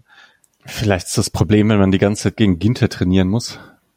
Dann traut man sich nicht mehr, in irgendwelche Dribblings zu gehen. Gegen Ginter und Sidia. Ja. Ciao. Hm. Ja, ich ja. finde aber auch, dass es waren es immer recht kurze Einsätze. Jetzt hat er mal die 15 Minuten bekommen. Davor waren es, glaube ich, 10. Wenn man das jetzt alles zusammennimmt, er hatte jetzt echt lang keine Aktion mehr, bei der ich dachte, wow, das ist richtig gut. Aber hey, vielleicht einfach auch wieder eine etwas schwierigere Phase. Und an die U23 hatte ich auch schon gedacht, weil das war ja das letzte Mal so, dass er hat hin und wieder gespielt und dann ist er mal runter für zwei, drei Spiele in die U23 und dann ist er hochgekommen und fand ich war richtig gut drauf. Ja, und ähm, so viel ist gar nicht mehr passiert dann am Ende. Also wir haben eine Ecke, wo da Bur und Ginter ran und beide gelb sehen. Kann man als hart sehen gegen Ginter. Ich denke, kann auch irgendwie damit leben. Äh, Julian macht den Taker gerne an der Stelle, dass das immer ein bisschen frustrierend ist, dass ja. es halt auf dem Platz sinnvoll ist, dass du beiden gelb gibst, einfach um das zu deeskalieren, aber dass du halt auf den Zeitlupen siehst, dass es halt nicht beide sind und in der Szene ist es halt klar nur der Bur was auch nicht überraschend ist, wenn man Dabur in den letzten Jahren ab und zu mal gesehen hat. Ähm, aber ja, ist halt so. Sehen eigentlich immer beide gelb, wenn sowas passiert. Ja, mit einer Einwechslung in der 85. Minute ist Petersen bestimmt auch nicht 100% zufrieden. Also der hätte bestimmt auch gern ein paar Minuten mehr. Aber auch da kann man sagen, man nimmt Gregoritsch halt momentan einfach nicht so gerne zu früh raus. Und genau, die eine schade Chance, die Abko Guma abfällt, habe ich schon erwähnt. Wir haben dann in der 91. Minute Schade gegen Vogt, was Altekin als Offensivfoul abpfeift. Vertretbar? Nicht wirklich. also nach der Zeitlupe nicht wirklich. Ich bin mir aber nicht sicher, ob der Ball nicht danach so, so im Aus ist. Äh, das war nämlich, das war dann der Punkt, wo ich mich nicht mehr so arg aufgeregt habe, weil ich glaube, dass der im Aus war. Und dann ist es egal. Ob es dann ein Uhr für Offenheim oder Freischuss für Offenheim gibt, ist mir egal. Ja. Du? Und am Ende. Was hast du? Ja, ja ich fand es eigentlich vertretbar. Hm. Dann am Ende. Doch. Oder hast du eh schon geschlafen? Nee, da bin ich in Schlussphase, Schlussphase habe ich mich wach gehalten. Ich fand es tatsächlich nicht so schlimm. Also, mein Gott. Das ist die neue Freiburger Selbstverständlichkeit, wenn man viele Punkte hat auf dem Konto. Da kann man mit sowas leben. Nee, Quatsch. Und 93 Minuten haben wir ähm, nochmal einen Abschluss von Hoffenheim, wo Rüther zum Abschluss kommt und Flecken hält. Ja, statistikmäßig ist ziemlich ausgeglichen alles. Torschüsse, Expected Goals, Ecken, Ballbesitz, das ist alles nicht nennenswert irgendwie höher auf, auf der einen Seite als auf der anderen. Ähm, wollt ihr noch zu irgendwelchen Spielern was Besonderes sagen? Haben wir irgendjemanden nicht erwähnt? Der Patrick hat ein paar Statistiken raufgeschrieben, rausgeschrieben. Günther ist um. Ähm. interessant, finde ich. Ich kann jetzt, das ist der passende Zeitpunkt, um über Günther zu reden, weil der liebe Günther, man kann es ja direkt mal announcen, äh, am ich habe die Ehre, den am nächsten Mittwoch zu interviewen hier im Spotcast, unseren Capitano. Ähm, habe schon angekündigt, gerne etwas mehr Zeit, wenn möglich. Also da gibt es bestimmt einigen Gesprächsbedarf. Ihr könnt dann gerne auch eure Fragen auf Twitter stellen. Da machen wir noch einen Thread auf, wo ihr die Fragen sammeln könnt. Aber was ich interessant fand, was du rausgeschrieben hast, Patrick, dass es ein offensivfreudiges Spiel war und er immer mehr im Saft ist. Und das ist ja irgendwie, was wir bei Günther öfter gesehen haben in den Saisons, dass er ein bisschen fitnesstechnisch, spielerisch, dass er irgendwie in die Saison reinkommen muss und sich dann so wie, wie so ein Tanker, der in Bewegung kommen muss, ähm, so reinarbeitet. Äh, ist das diese Saison auch so? Hoffen wir es mal, ne? Und dann fährt er zur WM. ja, besser als Raum auf jeden Fall dieses Wochenende. Ähm, nee, ich fand Günther wirklich sehr gut. Ähm, schade, dass dann nicht äh, irgendwie mehr draus wurde im äh, letzten und fand's wahrscheinlich Grifos schwächstes Saisonspiel und gerade dafür war es auch nochmal ein gutes Günther-Spiel, mhm, weil der ja auch sehr von lebt, dass äh, Grifo einen hohen Impact hat und das fand ich jetzt am Sonntag mal nicht ganz so sehr. Ähm, und wird noch kurz vielleicht äh, Sildilia auf der anderen Seite, weil wir über den noch nicht so viel gesprochen haben. Da habe ich auch, der hatte nur 58 Prozent Passquote, das äh, erwartet man normalerweise von einem anderen Lockenkopf auf der rechten Seite. Ähm, aber halt defensiv immer noch, also einfach extrem stabil die letzten Wochen und das auch gegen Angelino wieder sehr gut gemacht. Man merkt dann schon noch in der offensiven Entscheidungsfindung, dass er einfach in den letzten Jahren viel Innenverteidiger gespielt hat und einfach sehr wenig Rechtsverteidiger und dann halt auch noch sehr wenig Rechtsverteidiger auf dem Niveau. Ähm, das, also ich finde es offensiv gut, wenn er Zeit hat für eine Entscheidung. Passspiel auf engem Raum ist schon noch ausbaufähig, ist aber auch okay, er ist 20. Hm. Und dafür zieht er aber dennoch meistens so in die Mitte und nicht außen vorbei. Also ja, da hat man manchmal ein bisschen eine komische Mischung, kann aber auch gut sein. Ich meine, einrückende Außenverteidiger ist ja eigentlich äh, der heiße Scheiß gewesen unter Guardiola eigentlich, ne, äh, als er in der Bundesliga war. Und hat ja auch immer was. Ich habe mich aber schon ein bisschen gewundert, dass Kübler nicht irgendwann kommt. Auch. Einfach weil ich dachte, okay, man bringt mal irgendwie ein bisschen jemand anders und den hätte man auch in der 60. einfach schon mal bringen können, kräftemäßig, ne? Andererseits, äh, wahrscheinlich hat Sildilia überhaupt keine Kraftprobleme. Ist, ist Sildilia jetzt Außenverteidiger? Jetzt wahrscheinlich schon. Naja, also die Frage ist, also er ist ja trotzdem, er hat ja seine Anlagen als Innenverteidiger nicht verloren und wahrscheinlich wäre er der perfekte Innenverteidiger, rechte Verteidiger in der Dreierkette oder so. Aber gerade scheint es doch eher nach Umschulung nach Hauptposition Außenverteidiger zu sein, oder? Auszusehen. Ich werfe jetzt ein, ich hatte das damals auch nie präsent. Du wirfst ein wie Cedia. Ah, genau. hervorragend. Ja, hervorragend. Ja. Äh, ich habe es bei Transfermarkt in letzter Zeit immer mal wieder gelesen und habe das dann auch selber gelernt erst und auch nochmal nachgelesen, dass man ihn halt als Rechtsverteidiger verpflichtet hat aus Metz. Hm. Und ähm, aber er war dann halt, dadurch, dass immer Dreierkette gespielt wurde, war er da halt immer der rechte Innenverteidiger in der zweiten. Und er ist halt auch offensichtlich nicht unbedingt ein rechter Schienenspieler, aber ich glaube, wenn du so eine Viererkettenformation spielst, ist er eindeutig eher Rechtsverteidiger als Innenverteidiger. Also die Innenverteidigung war eher die Umschulung als die Rechtsverteidigung. Das klingt interessant, ja. Und ich denke aber vor allem geht es nicht so, wie man aktuell spielt, also mit den so hoch wie die beiden Innenverteidiger spielen stehen und wie viel Raum sie abdecken müssen. Äh, da will ich Sildilia gerade nicht haben.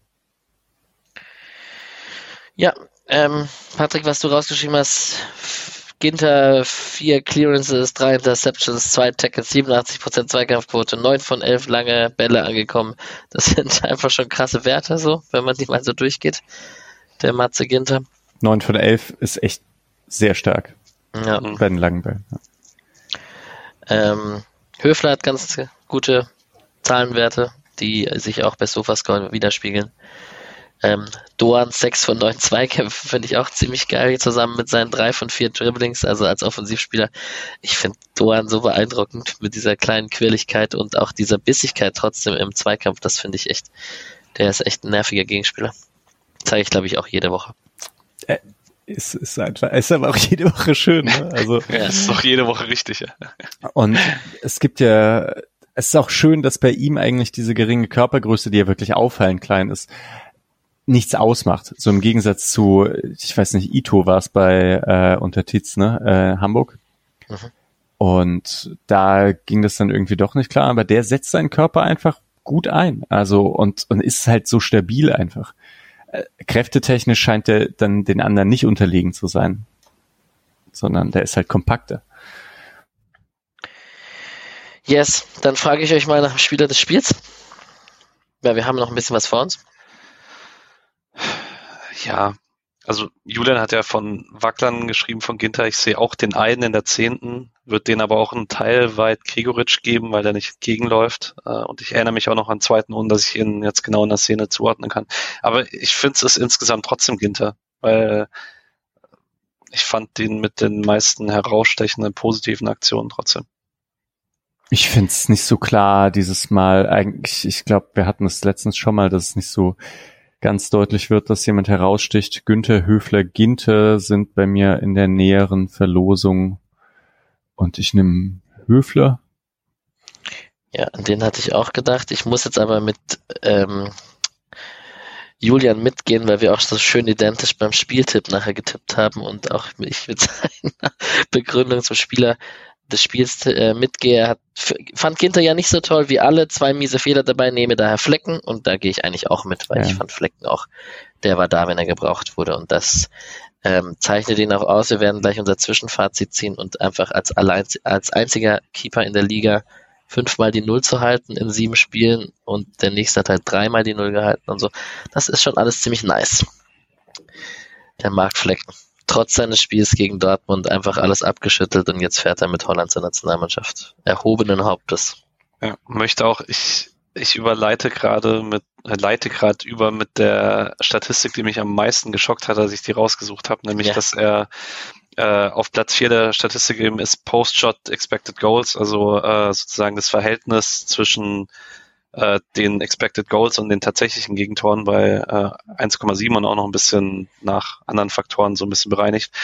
Und das ist ein krass hoher Wert, wenn man sich bedenkt, dass er halt gegen Dortmund sich ein Tor gefangen hat, das wahrscheinlich einen Expected Goals Wert von 0,01 hat und da eigentlich du den ganzen mit draufnehmen kannst, bis auf diese eine Szene.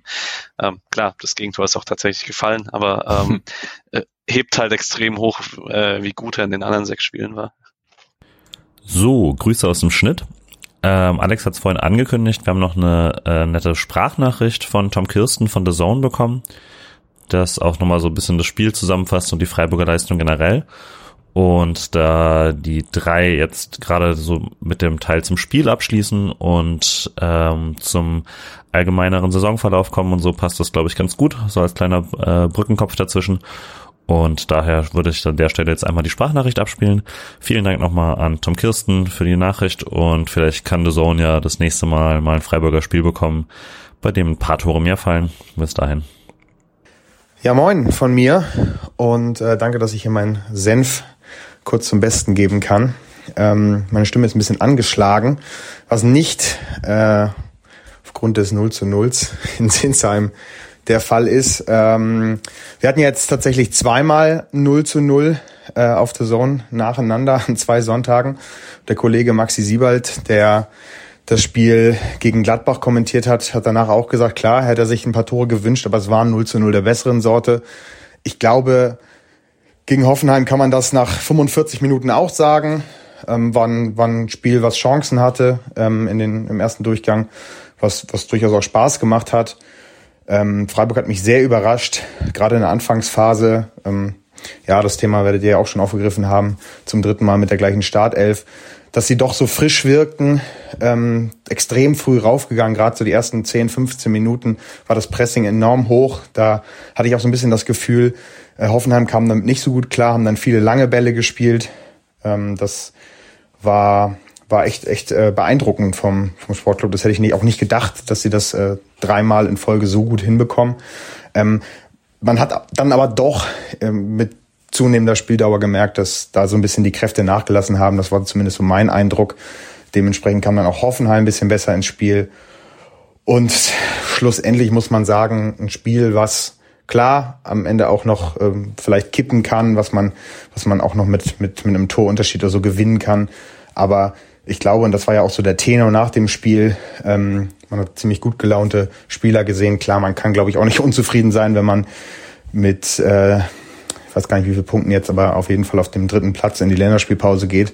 Äh, ich glaube, das hätte, hätte jeder bei euch im, im Breisgau unterschrieben äh, vor der Saison. Von daher, ähm, ja, sehr, sehr beeindruckend, wie Freiburg aktuell spielt, mit welcher Konstanz sie spielen. Und dann muss man auch in der Entwicklung mal gegen zwei Teams, die jetzt ja auch nicht zum Tabellenkeller gehören, wie Gladbach und auch Hoffenheim, ähm, jeweils den Punkt mitnehmen, zu Null gespielt, defensiv wieder gut gestanden ähm, und ja, man hat ja auch viele knappe Spiele gewonnen. Jetzt hat man mal zwei knappe Spiele nicht gewonnen, aber eben auch nicht verloren.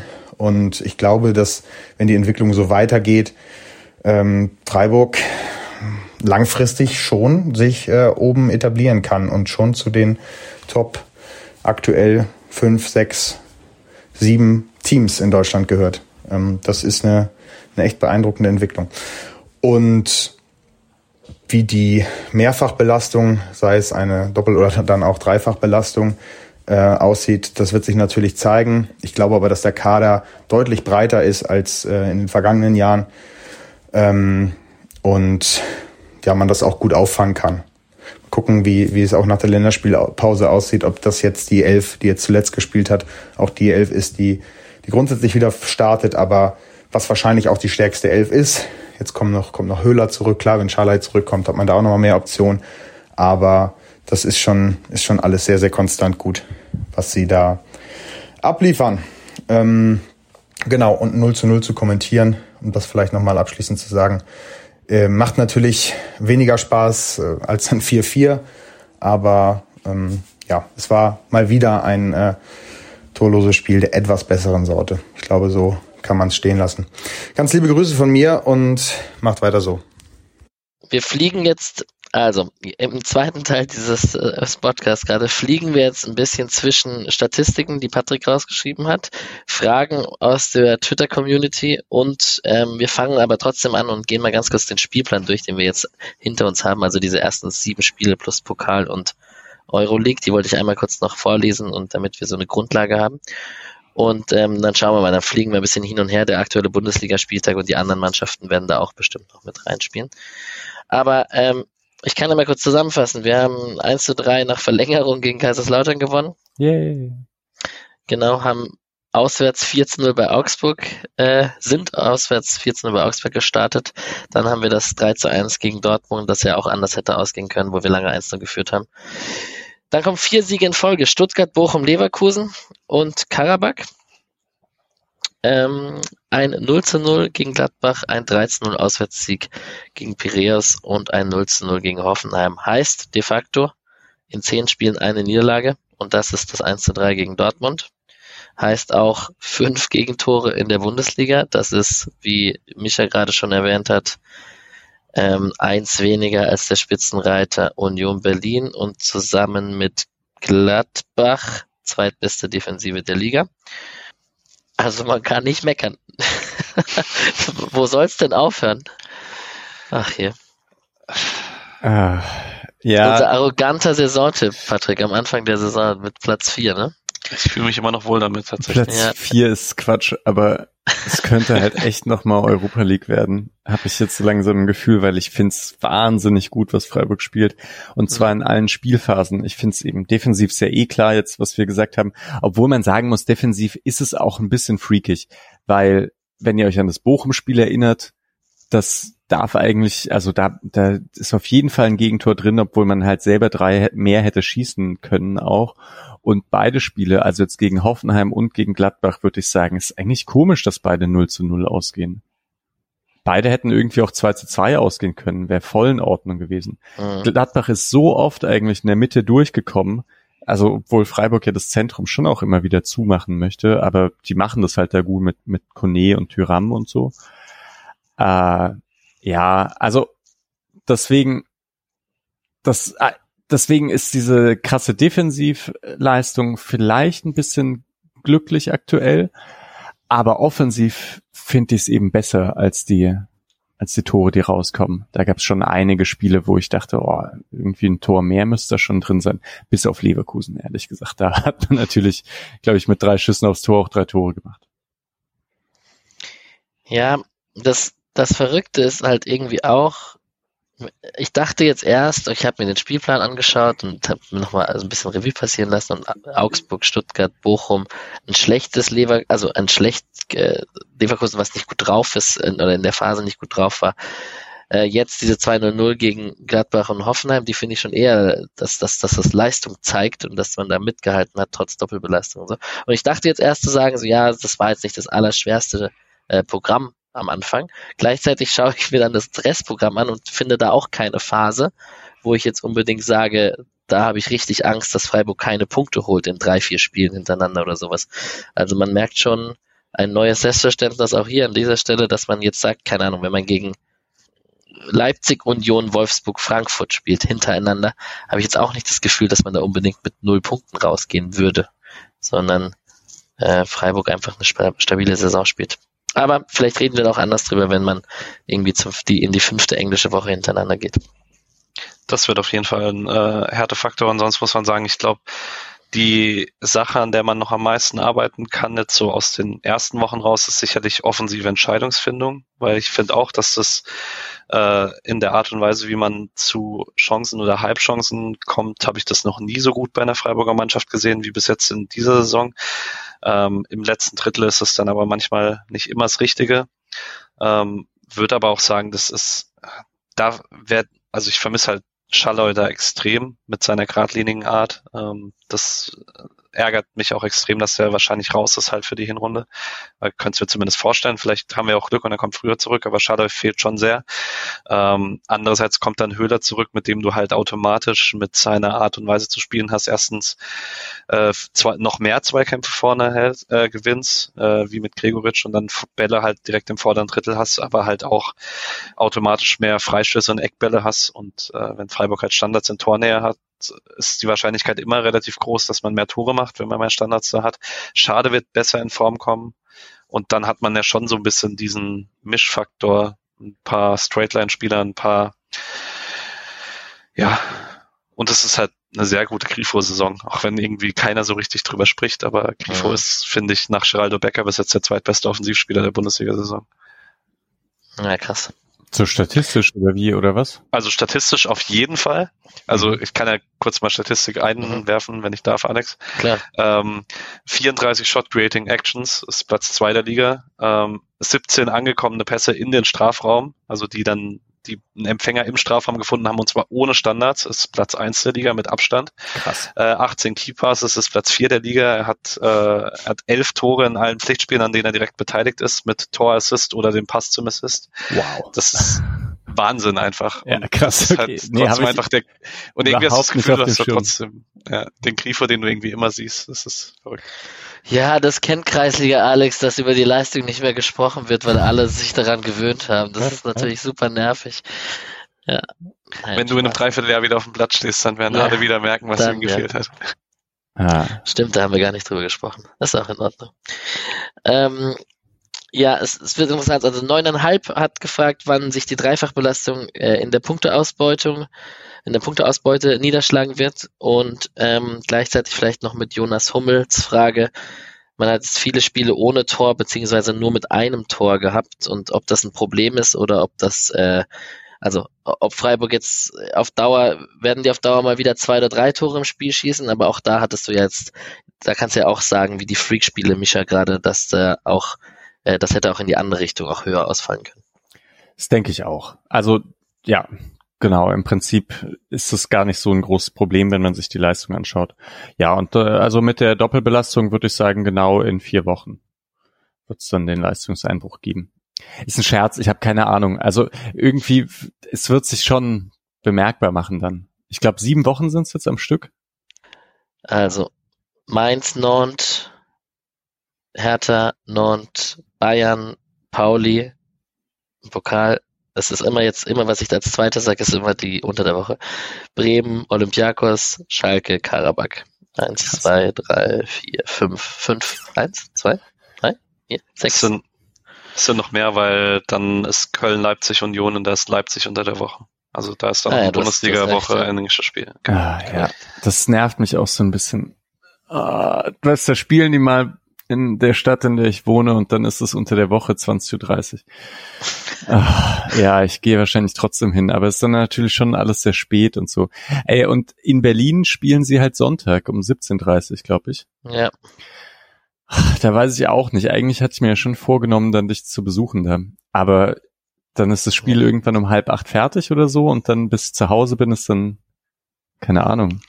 Ein Schlafplatz ist natürlich hier vorhanden. Nee, ich muss Montag dann arbeiten. Tja, ja. Aber ja, ich habe ein Ticket mhm. und werde dort sein mit ja. meinem Humpelfuß. Meine Nordreise ist leider gecancelt. Schade. Naja. So, ähm, was gibt's noch von den Statistiken, Patrick, die du rausgesucht hast? Wir könnten noch einmal kurz das Fass Gregoritsch, Höhler etc. aufmachen, weil das hat echt viele Hörer beschäftigt. es gab eine Frage, welche, welchen Kau Ludwig Egmann, welchen Kaugummi-Geschmack hat das Kaugummi? Das ist natürlich auch eine sehr wichtige Frage. Was macht gute Laune? Er ist ja so gelassen. Weiß nicht. Laura macht's immer aggressiv neben mir beim Fußball gucken, dass Gregoritsch die ganze Zeit diesen Kaugummi drin hat. Ja, es muss was Starkes sein, was Menthollastiges, oder? ja. ähm, ja, Big Red. Nee, es ist Big Red. Big Red wahrscheinlich. Ekelhaft. Wie ekelhaft. Ähm, Nikotinkaugummis vielleicht auch. Ja. ähm, ist im Fußball ein bisschen witzloser, die Statistik, weil äh, es ist halt, ja, es sind kleinere Sample Sizes meistens. Ähm, aber es gibt auch im Fußball inzwischen eine Plus-Minus-Wertung auf FBWF und da ist Michael Gregoritsch mit bisschen Abstand der beste Freiburger Spieler. Und zwar hat man bei Expected Goals einen 2,31 positivere Differenz mit ihm auf dem Feld im Vergleich zu ohne ihm. Mhm. Ähm, und das ist nicht hochgerechnet. Und Gregoritsch hat die meisten Minuten gemacht. Klar, Dortmund fällt mit rein, weil Dortmund wurde ausgewechselt und direkt sind drei Tore gefallen. Aber ja, Gregoritsch schon. Wobei Dortmund jetzt auch kein hoher Expected Goals Wert war. Also kann man ein bisschen was von ablesen. Stimmt. Ja, der Anfang war ja sehr viel, also da war Gregoritsch sehr, sehr wichtig, weil es gab immer diese langen Bälle von Flecken auf Gregoritsch, was wir letzte Saison von Flecken auf Höhler gesehen haben. Und sehr, sehr viel gewonnene Kopfballduelle. Und das wurde jetzt einfach ein bisschen weniger, weil in den Spielen dann doch es mehr um Pressing und Kombinationsspiel ging. Und Gregoritsch kann halt beides. Das ist gut. Wird aber spannend mit Höhler zusammen. Ich meine, weil Höhler hat immer gespielt. Aber vielleicht wird dann einfach mal früher gewechselt, ist ja auch gut. Oder was sagst du, Alex? Ja, ich bin, ich, ich sehe echt ein bisschen schwarz für Lukas Höhler. Ich habe, also ich habe mal die, die 60, 70 Minuten in der zweiten Mannschaft habe ich fast komplett gesehen, tatsächlich von ihm. Total unaussagekräftig, zum ersten Mal dann auf dem Platz zu stehen und sich Spielpraxis zu holen. Und da kann man jetzt auch keine Wunderdinge erwarten, zumal jetzt Höhle nicht der technisch versierte Spieler ist, der fünf Leute aussteigen lässt, sondern natürlich auch so ein Kampfackerer, also so ein Ackerer ist, der auch von seinen Mitspielern profitiert und dann in den richtigen Szenen, in die richtigen Räume stößt. So. Also das ist jetzt nicht der Spieler, der in der dritten Mannschaft zum Aufstieg hilft, auf, alleine, ne?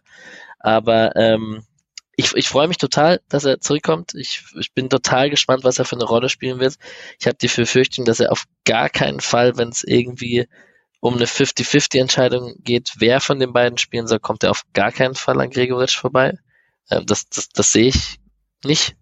Also ich wüsste nicht, welches Spielszenario das hergibt, weil Gregoritsch auch gegen den Ball gut genug ist. Aber ja, spannend. Patrick? Ich würde, also ich glaube. Siehst du Höhler in der Startelf und Gregoritsch auf der Bank? Das, Ab das und zu ja. Ich, also ich glaube tatsächlich, der Impact für Petersen wird leider größer sein. Also leider, weil er eine, einfach eine riesige Vereinslegende ist.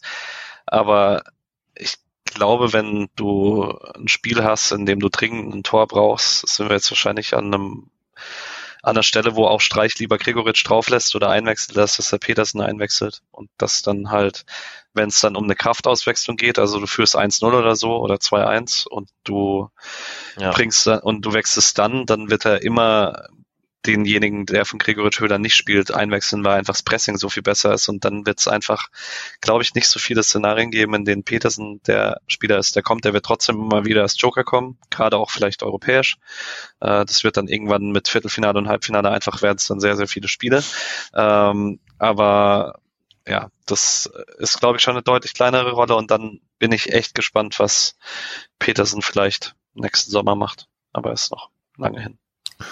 Ja, es, ich glaube, das Gute, dass Höhler zurückkommt, ist ja schon auch, dass er ein sehr ausdauernder Spieler ist. Und das braucht man jetzt aktuell. Es, man, ja. Ich meine, man kann jetzt fünfmal wechseln, aber man kann ja auch nicht alle auswechseln.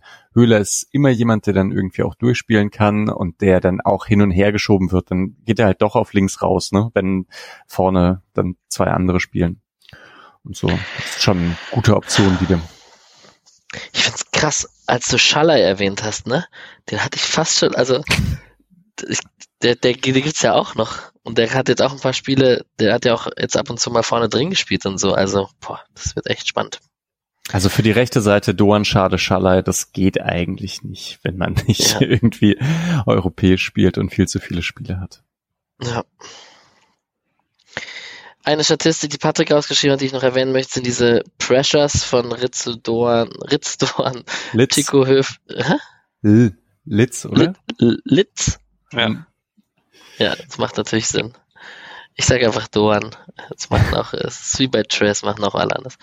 Äh, von Doan, Höfler und Gregoritsch, die die Plätze 6, 8 und 9 in der Liga äh, belegen bei Pressures, wie auch immer man Pressures misst. Ähm, Es sind im Prinzip Pressing-Situationen, also indem man halt aktiv einen Gegner anläuft und nicht nur irgendwie anläuft, um zu stellen, sondern wirklich in eine Drucksituation geht.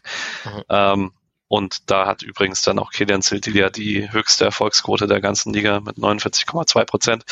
Und das Wilde ist, dass Sildilia den höchsten Anteil davon tatsächlich im gegnerischen Drittel hat. Also äh, die meisten erfolgreichen Pressing-Aktionen von ihm sind im gegnerischen Drittel, was ich gar nicht so extrem im Kopf hatte. Ja, aber da muss man schon auch sagen, also das ist jetzt nicht nur individuell von ihm, sondern das Freiburger Pressing ist halt aktuell so aufgebaut. Letztes Jahr war es immer so, dass man wahrscheinlich irgendwann versucht hat, dann Druck auf die linke Seite auszuüben, dass dort dann ein langer Ball gespielt wird und dort war dann Schlotterbeck meistens vor dem Gegenspieler am Ball und hat den Ball dort gewonnen. Und jetzt ist es eigentlich immer so, der, der Druck wird von links aufgebaut und nach rechts gelenkt und dann schnappen Duan und Sildilia zu und von denen gewinnt dann Sildilia eben sehr häufig den Ball. Aber er macht's auch gut. Das äh, ist ja auch, auch nicht wegzuleugnen. So, dann versuche ich mal langsam von den Statistiken wegzukommen. Ihr seht, der Fußball hat sich sehr geändert in den letzten Jahren. Es gibt sehr viel mehr Werte, die man rauslesen kann. Ähm, Sique ist noch ähm, ein Name, der das ein oder andere Mal gefallen ist. Der ist jetzt auch bei der U21 mit äh, Belgien unterwegs.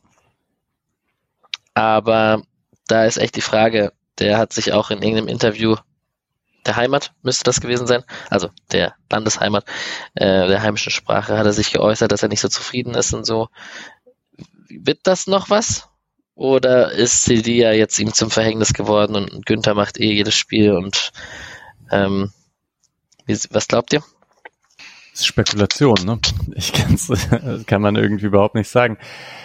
Geht schnell, dass sich jemand verletzt, dann ist er halt Rechtsverteidiger Nummer zwei und dann kann es wieder passieren, aber aktuell sieht's nicht so aus.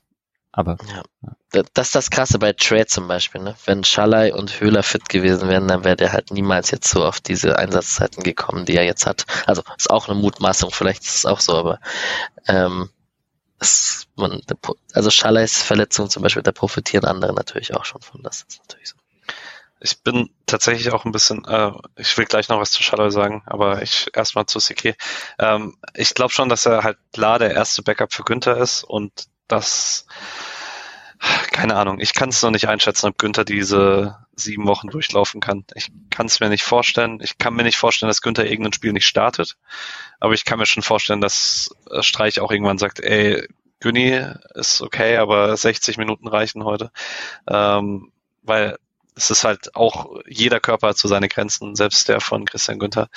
Ähm, genau, und vielleicht offensiv, falls Schalloy zurückkommt, wir haben jetzt vorhin über Weishaupt gesprochen, der noch gar nicht in die Saison reinfindet und man hat halt keinen Grifo-Backup und Grifo hat sich schon letzte Saison drüber am Ende äh, halt im Interview drüber gesprochen, dass die Belastung sehr hoch wurde und Grifo wird auf jeden Fall nicht durchspielen Mhm. und äh, dann braucht man irgendjemanden, der links spielt und das kann zwar dann auch Jeong zum Beispiel, aber es könnte halt auch Schade, Dorn oder Schalloy und dann hat man da schon genug Platz. ich habe das Gefühl, Auch wenn ich Schalay immer noch war, hoffe, dass es Weißhaupt wird. war Schalay nicht auch hin wieder eher auf links, bevor er nach Freiburg kam? Dann Ja. musste er halt, glaube ich, rechts spielen, ne? Ja. Ja, genau. Alright. Dann versuche ich mal von den Spielern so kurz auf die Bundesliga zu kommen. Der liebe mein Ben lieber Scholli hat äh, geschrieben, Rasenballsport Leipzig und Leverkusen sind zwei Mannschaften, die unterperformen, dieses Jahr deutlich hinter uns sind. Gladbach, Hoffenheim, Union, Frankfurt sind Mannschaften, die in unserer Punkte äh, Umgebung sind, natürlich auch mit Bayern und Dortmund. Wer glaubt ihr denn, ist vielleicht ein bisschen früh zu sagen nach sieben Spieltagen, wer werden jetzt die Mannschaften, die am Ende mit uns konkurrieren? Kann man, glaubt, traut ihr euch da schon ein Fazit zu? Und man kann ja im gleichen Atemzug auch über den aktuellen Spieltag reden und so ein bisschen zum Beispiel über die Bayern-Krise reden, die am Ende sich wahrscheinlich fangen werden, aber 1-0 in Augsburg verloren haben und nicht so glückliche Nagelsmanns und Kahns irgendwie auf dem Oktoberfest. Hat man ja gesehen. Ich will kurz eingehen auf über und underperform, weil ich gerade kurz nebenher den äh, Kicker von morgen durchgelesen habe. Also nicht durchgelesen, sondern sehr, sehr grob überflogen. Und da ist ein Interview mit Steffen Baumgart drin, der äh, so sinngemäß sagt, er möchte nicht hören, dass Union und Freiburg überperformen, weil die beiden einfach so gut sind. Eins und drei. Hm. Ja, naja. Außer Kraft der Tabelle am siebten Spieltag ist man, ist ja ohnehin immer begrenzt und ich bin mir relativ sicher, Leverkusen und Leipzig werden am Ende der Saison beide vor Freiburg stehen. Okay, nee. Patrick schüttelt heftig den Kopf. Also das ist jetzt kurz vor einer Saisonwette, was äh, was, was war die, dass Leverkusen und Leipzig beide vor Freiburg stehen werden? Ja. ja. Ich nee, gehe mal auf die Saisonwette ein, dass wir auf einem Champions League Platz abschließen. Ach Quatsch. Zwar mit vollem Selbstbewusstsein. Nein, aber das ist doch, das stimmt doch nicht. Nein, ah. ich, also, Leverkusen, Leipzig, Dortmund und Bayern stehen am Ende auf dem Champions League Platz und dann wird sich gestritten zwischen Frankfurt, Freiburg, Hoffenheim, Gladbach. Union. Und Union, wer noch Platz sechs, äh, fünf und sechs und sieben hat. Das glaube ich relativ deutlich, oder? Oder glaubt ihr das echt? Platz vier, ja. Ich weiß. Nein, also glauben. ja, hoffentlich. Okay. Ja. ja, ja, schon klar. Aber naja. Glaubt ihr denn, dass die Wahrscheinlichkeit höher ist, dass Union einbricht als Freiburg? Vielleicht mal so rum. Boah, auch voll schwer. Die haben halt, die, die, die performen halt schon richtig über, was die Tore angeht. Ne? Ich meine, jeder Konter ist gerade drin. Sie spielen die Konter aber halt auch richtig gut, ne? Mit Becker und diesen, ah, wie heißt der neue? John. Ist einfacher. Also, weil ja. er nutzt den Namen Siebert Schön nicht, deswegen einfach Jordan. Jordan, ja. Die beiden machen das eben schon richtig, richtig gut. Aber eigentlich kann es nicht sein, dass man das nicht verteidigen kann. So. Also es ist mir schon klar, dass es schwer ist, gegen Union Tore zu schießen, weil da sind die natürlich mannschaftstaktisch unfassbar. Aber dass diese Konter so gut funktionieren, ist schon auch, ähm, das kann nicht ewig so weitergehen. Gleichzeitig glaube ich, ist es genauso. Also beide werden noch einbrechen. Ich glaube, um jetzt meine Arroganz von gerade ein bisschen abzuschwächen. Äh, ich glaube, es ist wahrscheinlicher, dass Freiburg einbricht, also richtig einbricht, so in Richtung Mittelfeldplatz, weil ich bei Union einfach, man hat jetzt bei Union in den letzten Jahren so oft von, also bei Abgängen halt gesagt, okay, das ist jetzt dieser eine Spieler, bei dem das System nicht mehr oft fangen kann. Und es hat halt trotzdem jedes Mal wieder funktioniert. Und da vertraue ich einfach in das System Fischer ein bisschen mehr, dass es spielerunabhängiger ist. Natürlich wäre das aktuell jetzt ohne Geraldo Becker auch nicht drin. Aber, ähm, also auf eins, aber halt vielleicht trotzdem auf sechs oder so. Während, und niemand weiß, wer sich in der Belastung verletzt. Und ich sehe halt bei Freiburg dann doch mehr Schlüsselspieler, die wirklich nicht ersetzbar sind, weil Nikolas Höfler über längere Zeit oder einen Grifo oder ein Günther oder so, das ist schwieriger, glaube ich, oder auch ein Ginter hinten drin. Da ist, glaube ich, die Fallhöhe ein bisschen höher, auch wenn der Kader in Freiburg auch breit ist. Ich glaube, Bayern und Nagelsmann werden nicht mehr glücklich. Echt? Naja, interessant, ja. Ich glaube, irgendwie, das ist auch nur Gefühl, ne? Also ich bin vollkommen nicht drin da, aber ich äh, habe irgendwie das Gefühl, dass ähm, dass diese Saison nicht gemeinsam zu Ende geht. Tuchel? Wird dir zustimmen. Also ich habe in den letzten Jahren auch in Bayern irgendwie immer das Gefühl, wenn, wenn diese Kabine mal ein bisschen kippt, dann kippt sie aber richtig. Also ich glaube, da sind einfach ganz viele, also ich habe es ja die Tage in die Gruppe geschrieben. Ich glaube, Carlo Ancelotti ist noch mit keiner Kabine nicht ausgekommen, aber Thomas Müller hat ihn gekillt. Ähm, und ich glaube, Thomas Müller killt einfach am Ende jeden, der nicht Jupp Heimkiss ist. ja, kann schon sein. Hm. Ja. Er ist auf jeden Fall größer als Julian Nagelsmann in München. Klar. Ja, und der nächste Trainer, der fliegt, ist einfach Kovac. Das, glaube ich, liegt ziemlich auf der Hand. Der hat einfach. das gibt's nicht. Also, es ist echt ein guter Kader, ja. Also Max ja, Kruse sollte noch nicht Umzugskartons backen, auf jeden Fall. Nee, safe nicht. Der gewinnt das und dann wird er wieder groß aufspielen, wenn unter einem neuen Trainer. Hundertprozentig kann ich mir perfekt vorstellen.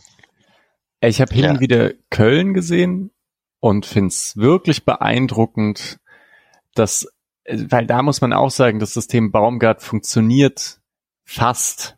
Das Problem ist wirklich, dass von diesen, die schlagen halt immer noch 30, 35, 40 Flanken in diesen Strafraum und dann steht er halt nicht Modest, sondern steht da so Dietz und Tigges. Und das kannst du in der Bundesliga einfach nicht bringen, alles darauf zu setzen, dass die beiden dann so diese, diese Bälle reinköpfen. Das ist halt echt bitter. Das, ich weiß aber auch nicht, was er anders machen soll. Also, ob man ein anderes Offensivkonzept mit dem Kader jetzt besser schafft, weil dieser Kader ist eigentlich nicht Bundesliga tauglich, finde ich. Es ist immer noch, Skiri ist unfassbar gut. Jubicic. Lubicic, genau, ist auch gut und Hector merkt man, merkt man auch einfach, der hat ein, eine, eine gewisse Klasse und Schwäbe ist Ja, und guter Schwäbe Torhüter. halt, ja. ja. Genau. Aber damit kannst du trotzdem nicht, eigentlich nicht Bundesliga spielen, finde ich. Und Baumgart kriegt's halt hin. Mit Doppelbelastung. Schon enormen Respekt. Ja, aber man, also ich würde ich habe auch Bochum Köln bisschen gesehen, ganz wenig. Ähm, würde schon sagen, das ist das erste Spiel, wo du die Doppelbelastung wirklich gemerkt hast, weil es war ein sehr schwaches Köln über sehr weite Phasen und wir haben jetzt Bochum diese Saison auch ein bisschen gesehen und auch wenn ich ganz viel Liebe habe für Interimscoach Heiko Butcher, ich glaube, Köln hätte nicht gegen viele Mannschaften einen Punkt noch irgendwie geholt, dieses, also an, in der Bundesliga mit der Leistung. Und es wird schon hart, die haben auch die sieben Wochen, die wir jetzt haben. Mhm. Ich dachte, ich habe, ich glaube, ich habe dir auf Platz 17 ge getippt. also deswegen ist vielleicht, ich habe auch echt eine, eine niedrige Erwartung gehabt an Köln, deswegen bin ich so begeistert. Ich glaube trotzdem nicht, dass Leverkusen und Leipzig fortlanden. Also nicht beide. Naja, also um kurz vielleicht zu denen zu kommen, Leverkusen hat ja 1-1 gegen Bremen gespielt. Mhm. Ähm, spannender war, glaube ich, das äh, 3 zu 0, die 3 zu 0 Niederlage Rose gegen Gladbach. Äh, da gab es natürlich auch Eberl und Rose und Plakate und ganz viel Diskussionen. Ähm, Gladbach scheint sich gefangen zu haben, mit einem sehr schmalen Kader gerade. Ich finde, das ordnet übrigens, ist auch interessant, 13-0 gewinnt Gladbach gegen Leipzig, das da kann man das 0 zu 0 in der Woche davor auch nochmal ein bisschen anders einordnen, was wir gegen die gespielt haben. Äh, auch wenn die ein bisschen anders aufgestellt waren und da irgendwie Kramer jetzt anstatt Innenverteidiger Zehner gespielt hat, was auch ein bisschen alles, alles ein bisschen wild ist. Aber ähm, voll, also macht das 0-0 gegen Gladbach auf jeden Fall nicht schlechter. Ich muss übrigens ein Fun Fact, weil ich, ich muss den droppen, weil der auch zu gut in diese Aufnahme passt und weil Alex den lieben wird.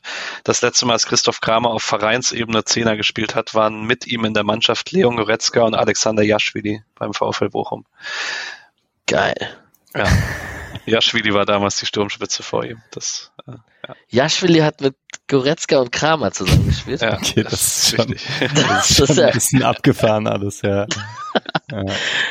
Deswegen ist Goretzka so eine coole Sau. Der hat einfach in der, in der Kabine mit Jaschwili abgehangen. Ja, ist richtig. Ähm. Ich muss dich noch Krass. fragen, Alex, äh, wie findest du den Hertha dieses Jahr? Weil ich finde die eigentlich leistungstechnisch ziemlich gut. Die kriegen, finde ich, die Ergebnisse nicht ganz raus. Und das ist bei einem Umfeld wie Hertha immer ein bisschen besorgniserregend, weil es kann dann schnell kippen. Nee, die haben sich gefangen. Und der, wie heißt der? Sandro Schwarz. Äh, Danke. Der ist einfach auch irgendwie ein guter Trainer. Und der macht das ganz, ganz ruhig und besonnen, was er da bei der Hertha. Die haben ein bisschen Aufschwung natürlich auch hier mit ihrem neuen Präsidenten, der mit der Fanszene sehr bewandt ist und so.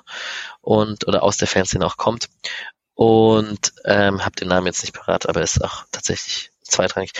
Ähm, und machen das ganz gut. Ich bin ganz ehrlich, ich kenne immer noch nicht jeden Spieler manchmal, wenn der Hertha Hm. aufläuft. Ich muss mich immer noch an, an das ganze Konstrukt gewöhnen, aber ein Kempf hat sich gefangen, der junge Keeper scheint ganz gut zu sein. Im Sturm haben die echt interessante Leute dazu bekommen.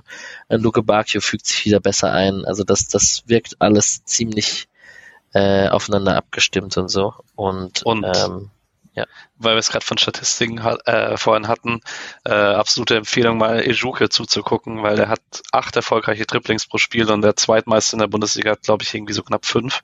Das ist fast doppelt so viel. Ähm, Mhm. Und es, man sieht es auch. Das macht sehr viel Spaß. Ah, interessant. Muss ich mir echt mal anschauen. Ich weiß noch, dass bei Ribery und Robben, da ging es eben auch um, um genau solche Zahlen, so sieben erfolgreiche Dribblings pro Spiel oder so, was auch schon ziemlich krass war. Äh, Schwarz war doch dieser Rautentrainer von Mainz eigentlich, oder? Der hat immer nur Raute gespielt. Ah ja, aber gegen, also bei Hertha nicht mehr. Oder? Oder habe ich irgendwas falsch gesehen? Die spielen keine Raute. Okay, Patrick äh, schüttelt auch den Kopf. Das ist schon mal ganz interessant. Luke Bacchio, interessanter Spieler, oder? Der kann zwischen Himmel und Hölle auch alles äh, zocken. Voll. Und darf ich noch eine Frage stellen? Diesmal an Misha. Ich weiß nicht, hast du eine Meinung, fängt sich Stuttgart unter Materazzo noch?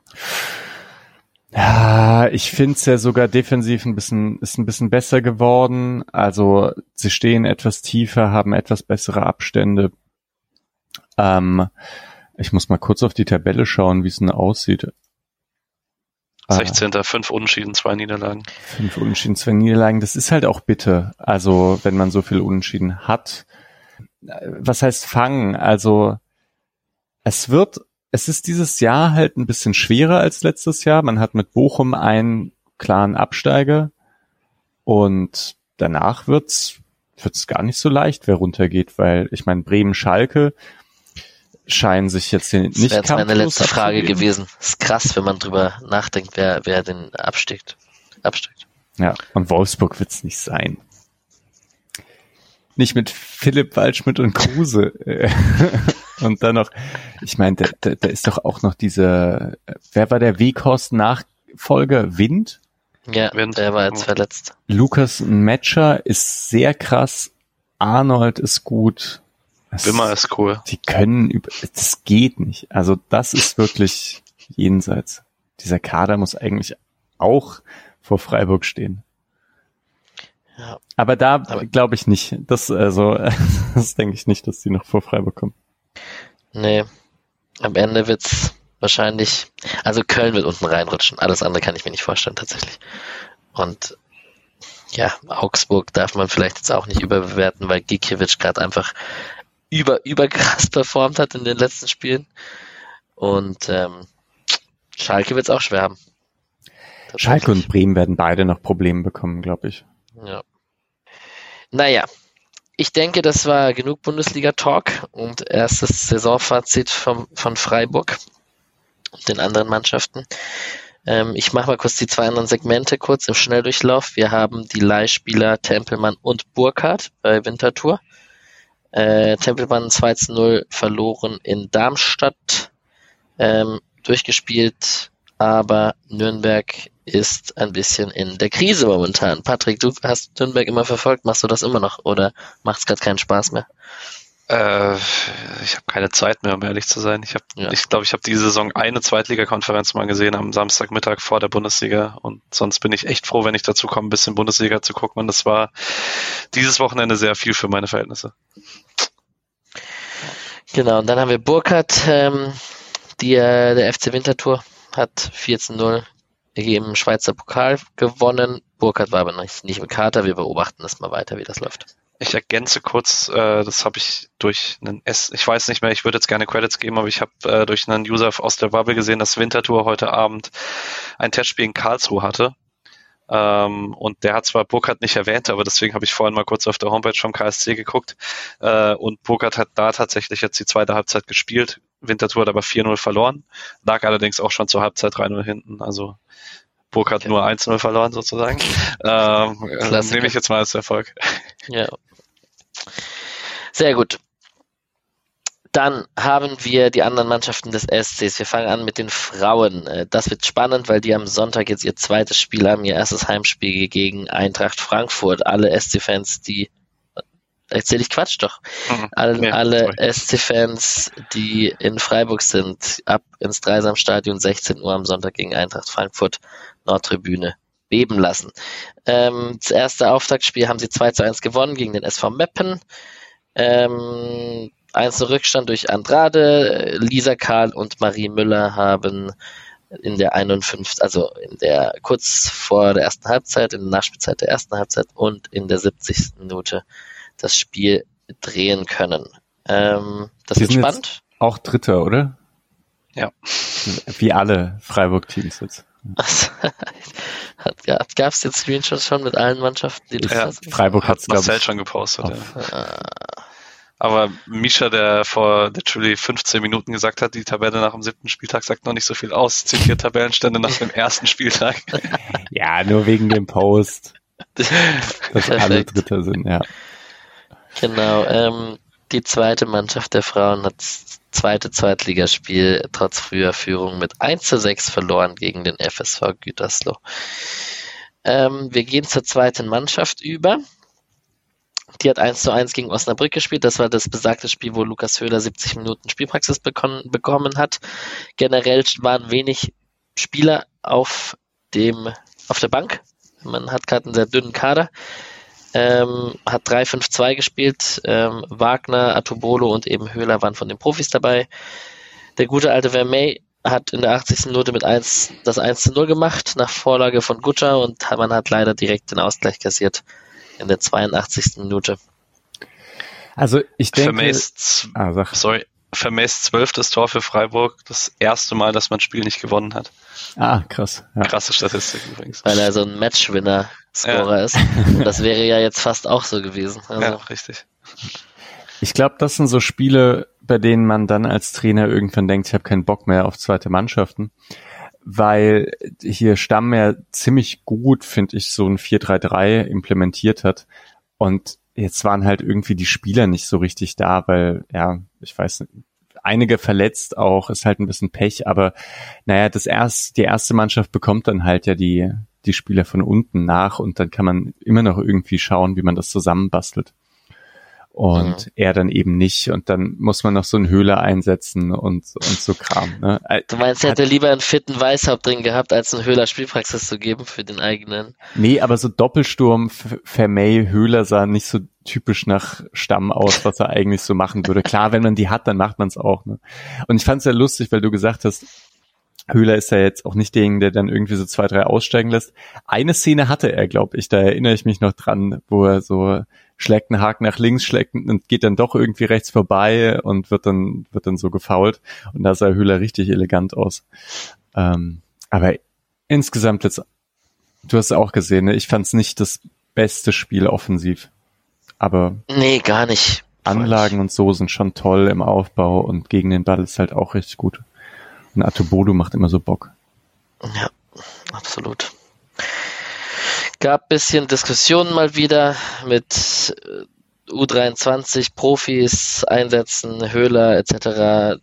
Die werden immer aufkommen, wenn so Spieler, die bekannt sind, da eingesetzt werden. Das beschäftigen wir uns ja einfach auch. Nicht, ja, ja, ja, Also oder man kann den Leuten ja auch. Also, es ist halt ist halt immer komisch, wenn dann irgendwelche Bundesliga-Teams da hinkommen und dann für die ist es halt äh, Talentschmiede und ich gebe ein paar verletzten Spielern von oben mal Spielpraxis oder so. Mhm. Das nervt auch. Also selbst wenn es da nicht unfair ist oder so, äh, also nicht unfair im Sinne von, okay, die hauen da jetzt irgendwie ihre äh, ja ihre besten Spieler, weil weil sie Osnabrück platt machen wollen oder so. Aber es ist halt irgendwie was anderes, ob man mit der ersten Mannschaft oder mit der zweiten Mannschaft dritte Liga spielt. Dann haben wir nach der Länderspielpause am 1. Oktober geht es weiter mit einem Spiel um 14 Uhr am Samstag in Saarbrücken. Saarbrücken, kurzes Augenzwinkern, Wiedersehen mit Mike Franz und Daniel Batz. Und U19 spielfrei jetzt auch und dann ist das nächste Spiel ebenfalls am 1. Oktober zu Hause gegen Astoria Waldorf. So, das war das. Jetzt habe ich noch mit euch doch noch fünf Minuten, zehn Minuten müsst ihr mir noch gönnen. Äh, einen Ausblick auf die Nationalmannschaften, beziehungsweise auf unsere Nationalspieler, die gerade unterwegs sind. Erstmal die klassische Frage, verfolgt ihr die deutsche Nationalmannschaft mit Euphorie und wahrscheinlich, also ich mache es nicht. Äh, ich schaue es vielleicht rein, um zu gucken, wie sich Ginter schlägt, aber das wäre auch die einzige Motivationsgrundlage tatsächlich.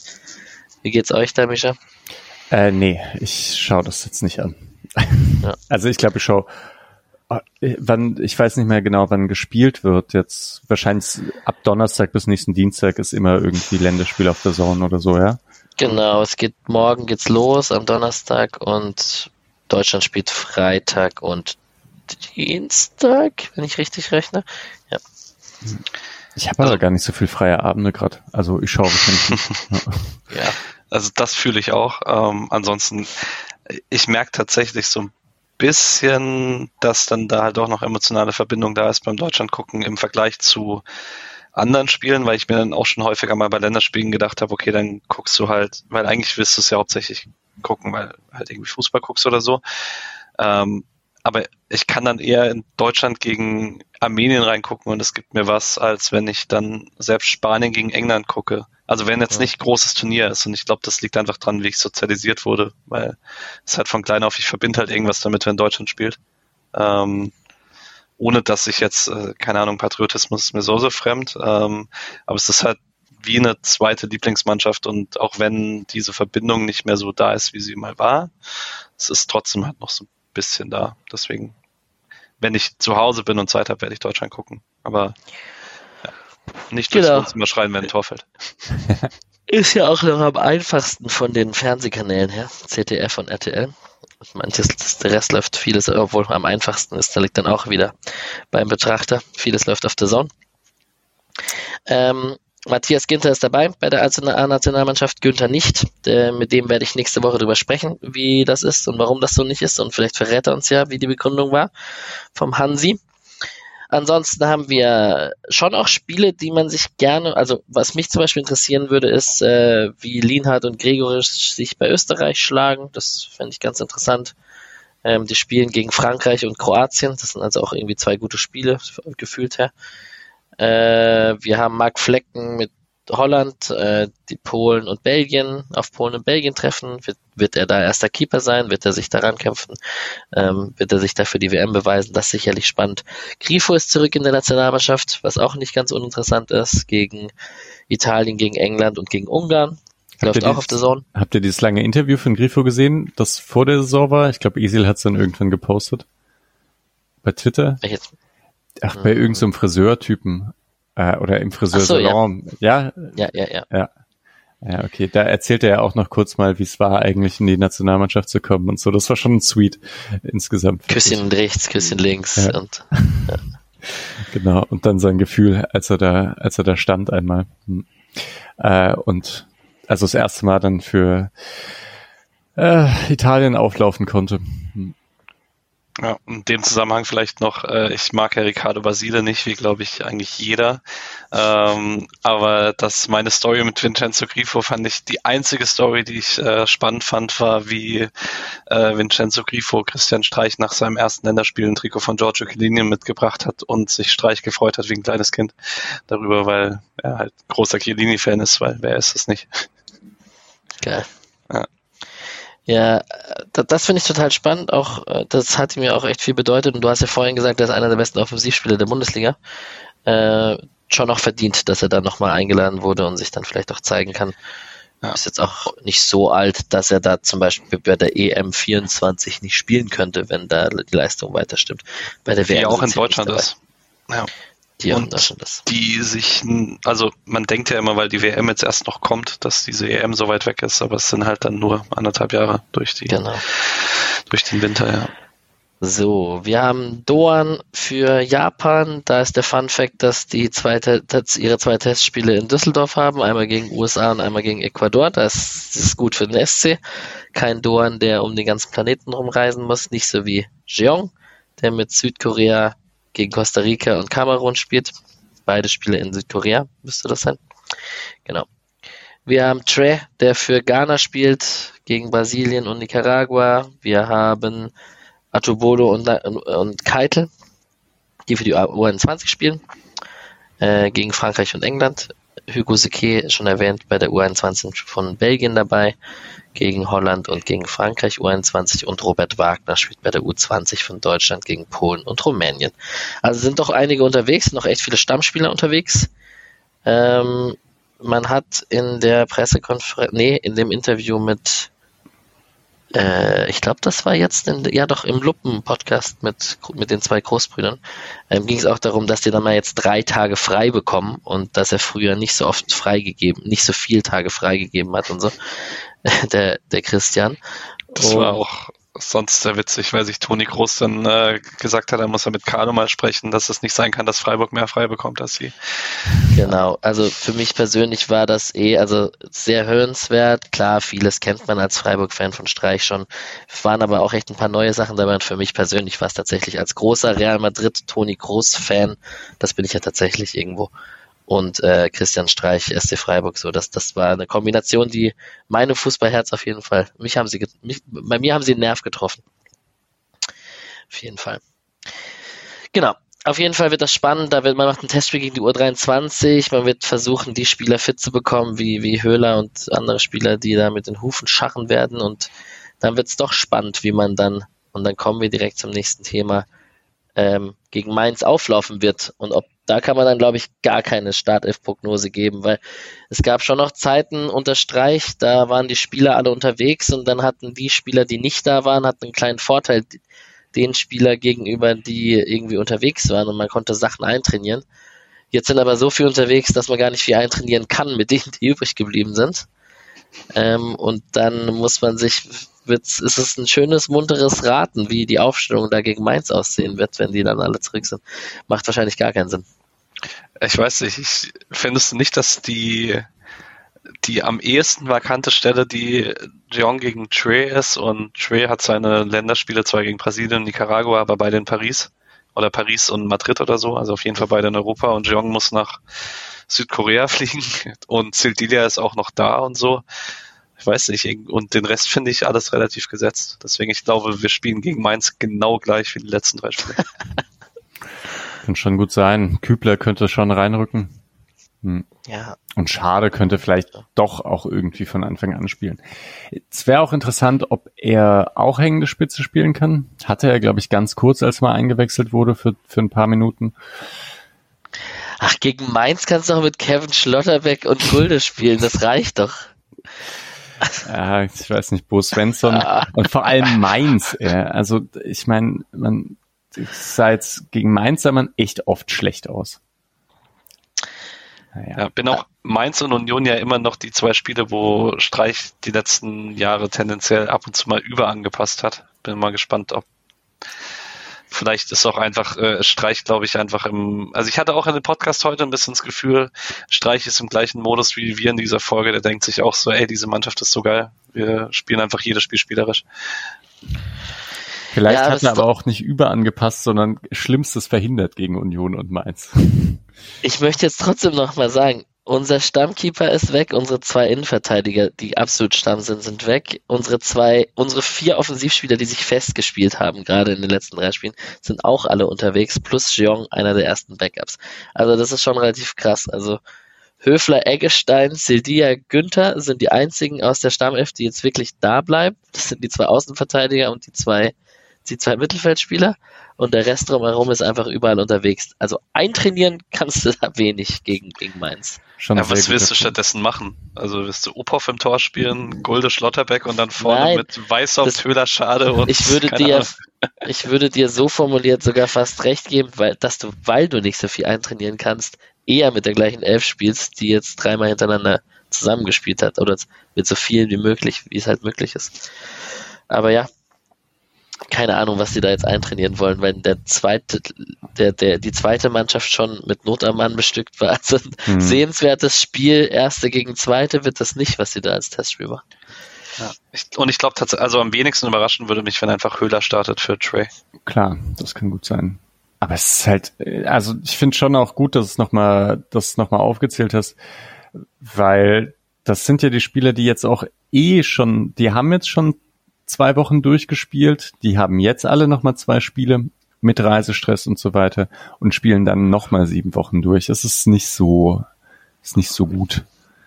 Ich hoffe auch eigentlich, dass die dann nicht noch weiter in die äh, alle noch WM spielen und danach dann Achtelfinale spielen, weil sonst ja äh, hat man dann doch irgendwann neun, sechs, äh, neun bis zehn Verletzte. Petersen wird starten gegen Mainz. Startet. Ah ja, stimmt, den habe ich vergessen. Dann haben Petersen wir einen Stammelf. Ah, Traumsturm, ne? Lange ist es her. Petersen. Audiokommentar, Mischa schaut sehr skeptisch. also, also haben wir also Flecken als Torwart geht, dann haben wir Sedia, Gulde, Kevin Schlotterbeck und Günther. Wir haben Höfler und Eggestein. Auf Außen haben wir Weißhaupt und Schade und vorne drin haben wir Höhler und Peters. Das ist doch hervorragend. Ich behaupte, wir hatten in der Saison 16, 17 teilweise schlechtere Ausstellungen Ja, auf Ernst und Tor, äh, auf dem Feld stehen. Das ist leider Ich sag ja. So, ich hatte mit Julian geschrieben, wie das Spiel ausgeht. Ähm, einer von uns hat Scheiße Mainz und der andere von uns hat Mainz wird geklatscht und beide haben das 3 zu 0 da stehen am Ende. Äh, Arroganz pur. Ich weiß jetzt gar nicht, das wäre noch eine interessante Sache gewesen als Vorbereitung, als letzter Satz, wie viele Mainzer unterwegs sind. Stach nicht, ne? Was ist mit versuch- Stach los? Ähm, Ich versuche das mal hier gleichzeitig herauszufinden, während ihr redet und einen Ergebnistipp sagt. ich sag ähm, 1-1. Muss das ausführen, damit man Zeit hat. Ja, zu das ging, Ach so, ich sage das ging jetzt zu schnell. 1 zu 1, weil, also weil Mainz ja schon auch immer ganz gut ist und gerade gegen den Ball sehr gut ist und wenn Freiburg dann versucht, spielerisch da was zu machen, werden sie dann doch häufiger mal in ein paar Konter rennen und Unisivo macht dann ein Tor oder so. Also es sind eigentlich nur vier Mainzer, Barrero, Le Lee, Onisivo und Wittmer. Wo hast du das jetzt so schnell gefunden? Äh, ich wusste, wo es im letzten Kicker stand und das habe ich kurz aufgeschlagen. Ähm, Verrückt. genau, und ich glaube, dass wir jetzt eine Abkehr von diesen Freak-Spielen haben und diesmal mal tatsächlich ein Spiel kriegen, in dem beide die Chancen machen. Deswegen äh, 3-2 Freiburg. Voll gut. Ich fand Mainz auch noch nicht so stabil dieses Jahr. Ich finde die immer noch gut unter Svensson, aber stabil sind sie nicht. Stimmt, stimmt, stimmt, stimmt. Dann haben wir es für diese Woche, würde ich sagen. Ähm, ihr könnt uns unterstützen. Den Spendenlink gibt es in den Shownotes. Vielen Dank an alle, die das tun. Es gibt Stickers, die ihr bestellen könnt oder sagt uns Bescheid, schreibt uns an, dann schicken wir die euch gerne zu. Und ähm, wir werden die Länderspielpause, wie gesagt, noch füllen mit einem, auf jeden Fall, mit einem Interview mit Christian Günther nächste Woche, wo ich mich auf jeden Fall auch sehr drauf, drauf freue oder wir als Podcast uns auch sehr darauf freuen, dass der auch mal hier im Podcast zu Gast ist. Und ähm, genau, dann haben wir die Woche drauf Mainz. Und wir haben es geschafft, bisher diesen den, den tighten Spielplan äh, zu schaffen. Wir werden sehen, wie wir das in den nächsten Wochen dann äh, meistern werden. Es kann auch durchaus sein, dass ihr mal mit einer Zweierkonstellation leben müsst oder könnt. Äh, nee, müsst. Ähm, die mit einer Folge, die dann vielleicht auch mal 50 Minuten, eine Stunde geht nach so einem Europa League Donnerstag oder sowas, wenn es ein bisschen später wird. Aber wir versuchen auf jeden Fall die Taktung aufrechtzuerhalten und ähm, es läuft ja auch ganz gut gerade. Wir schwimmen auf der Erfolgswelle quasi mit. Habt ihr noch irgendwas zum Abschied?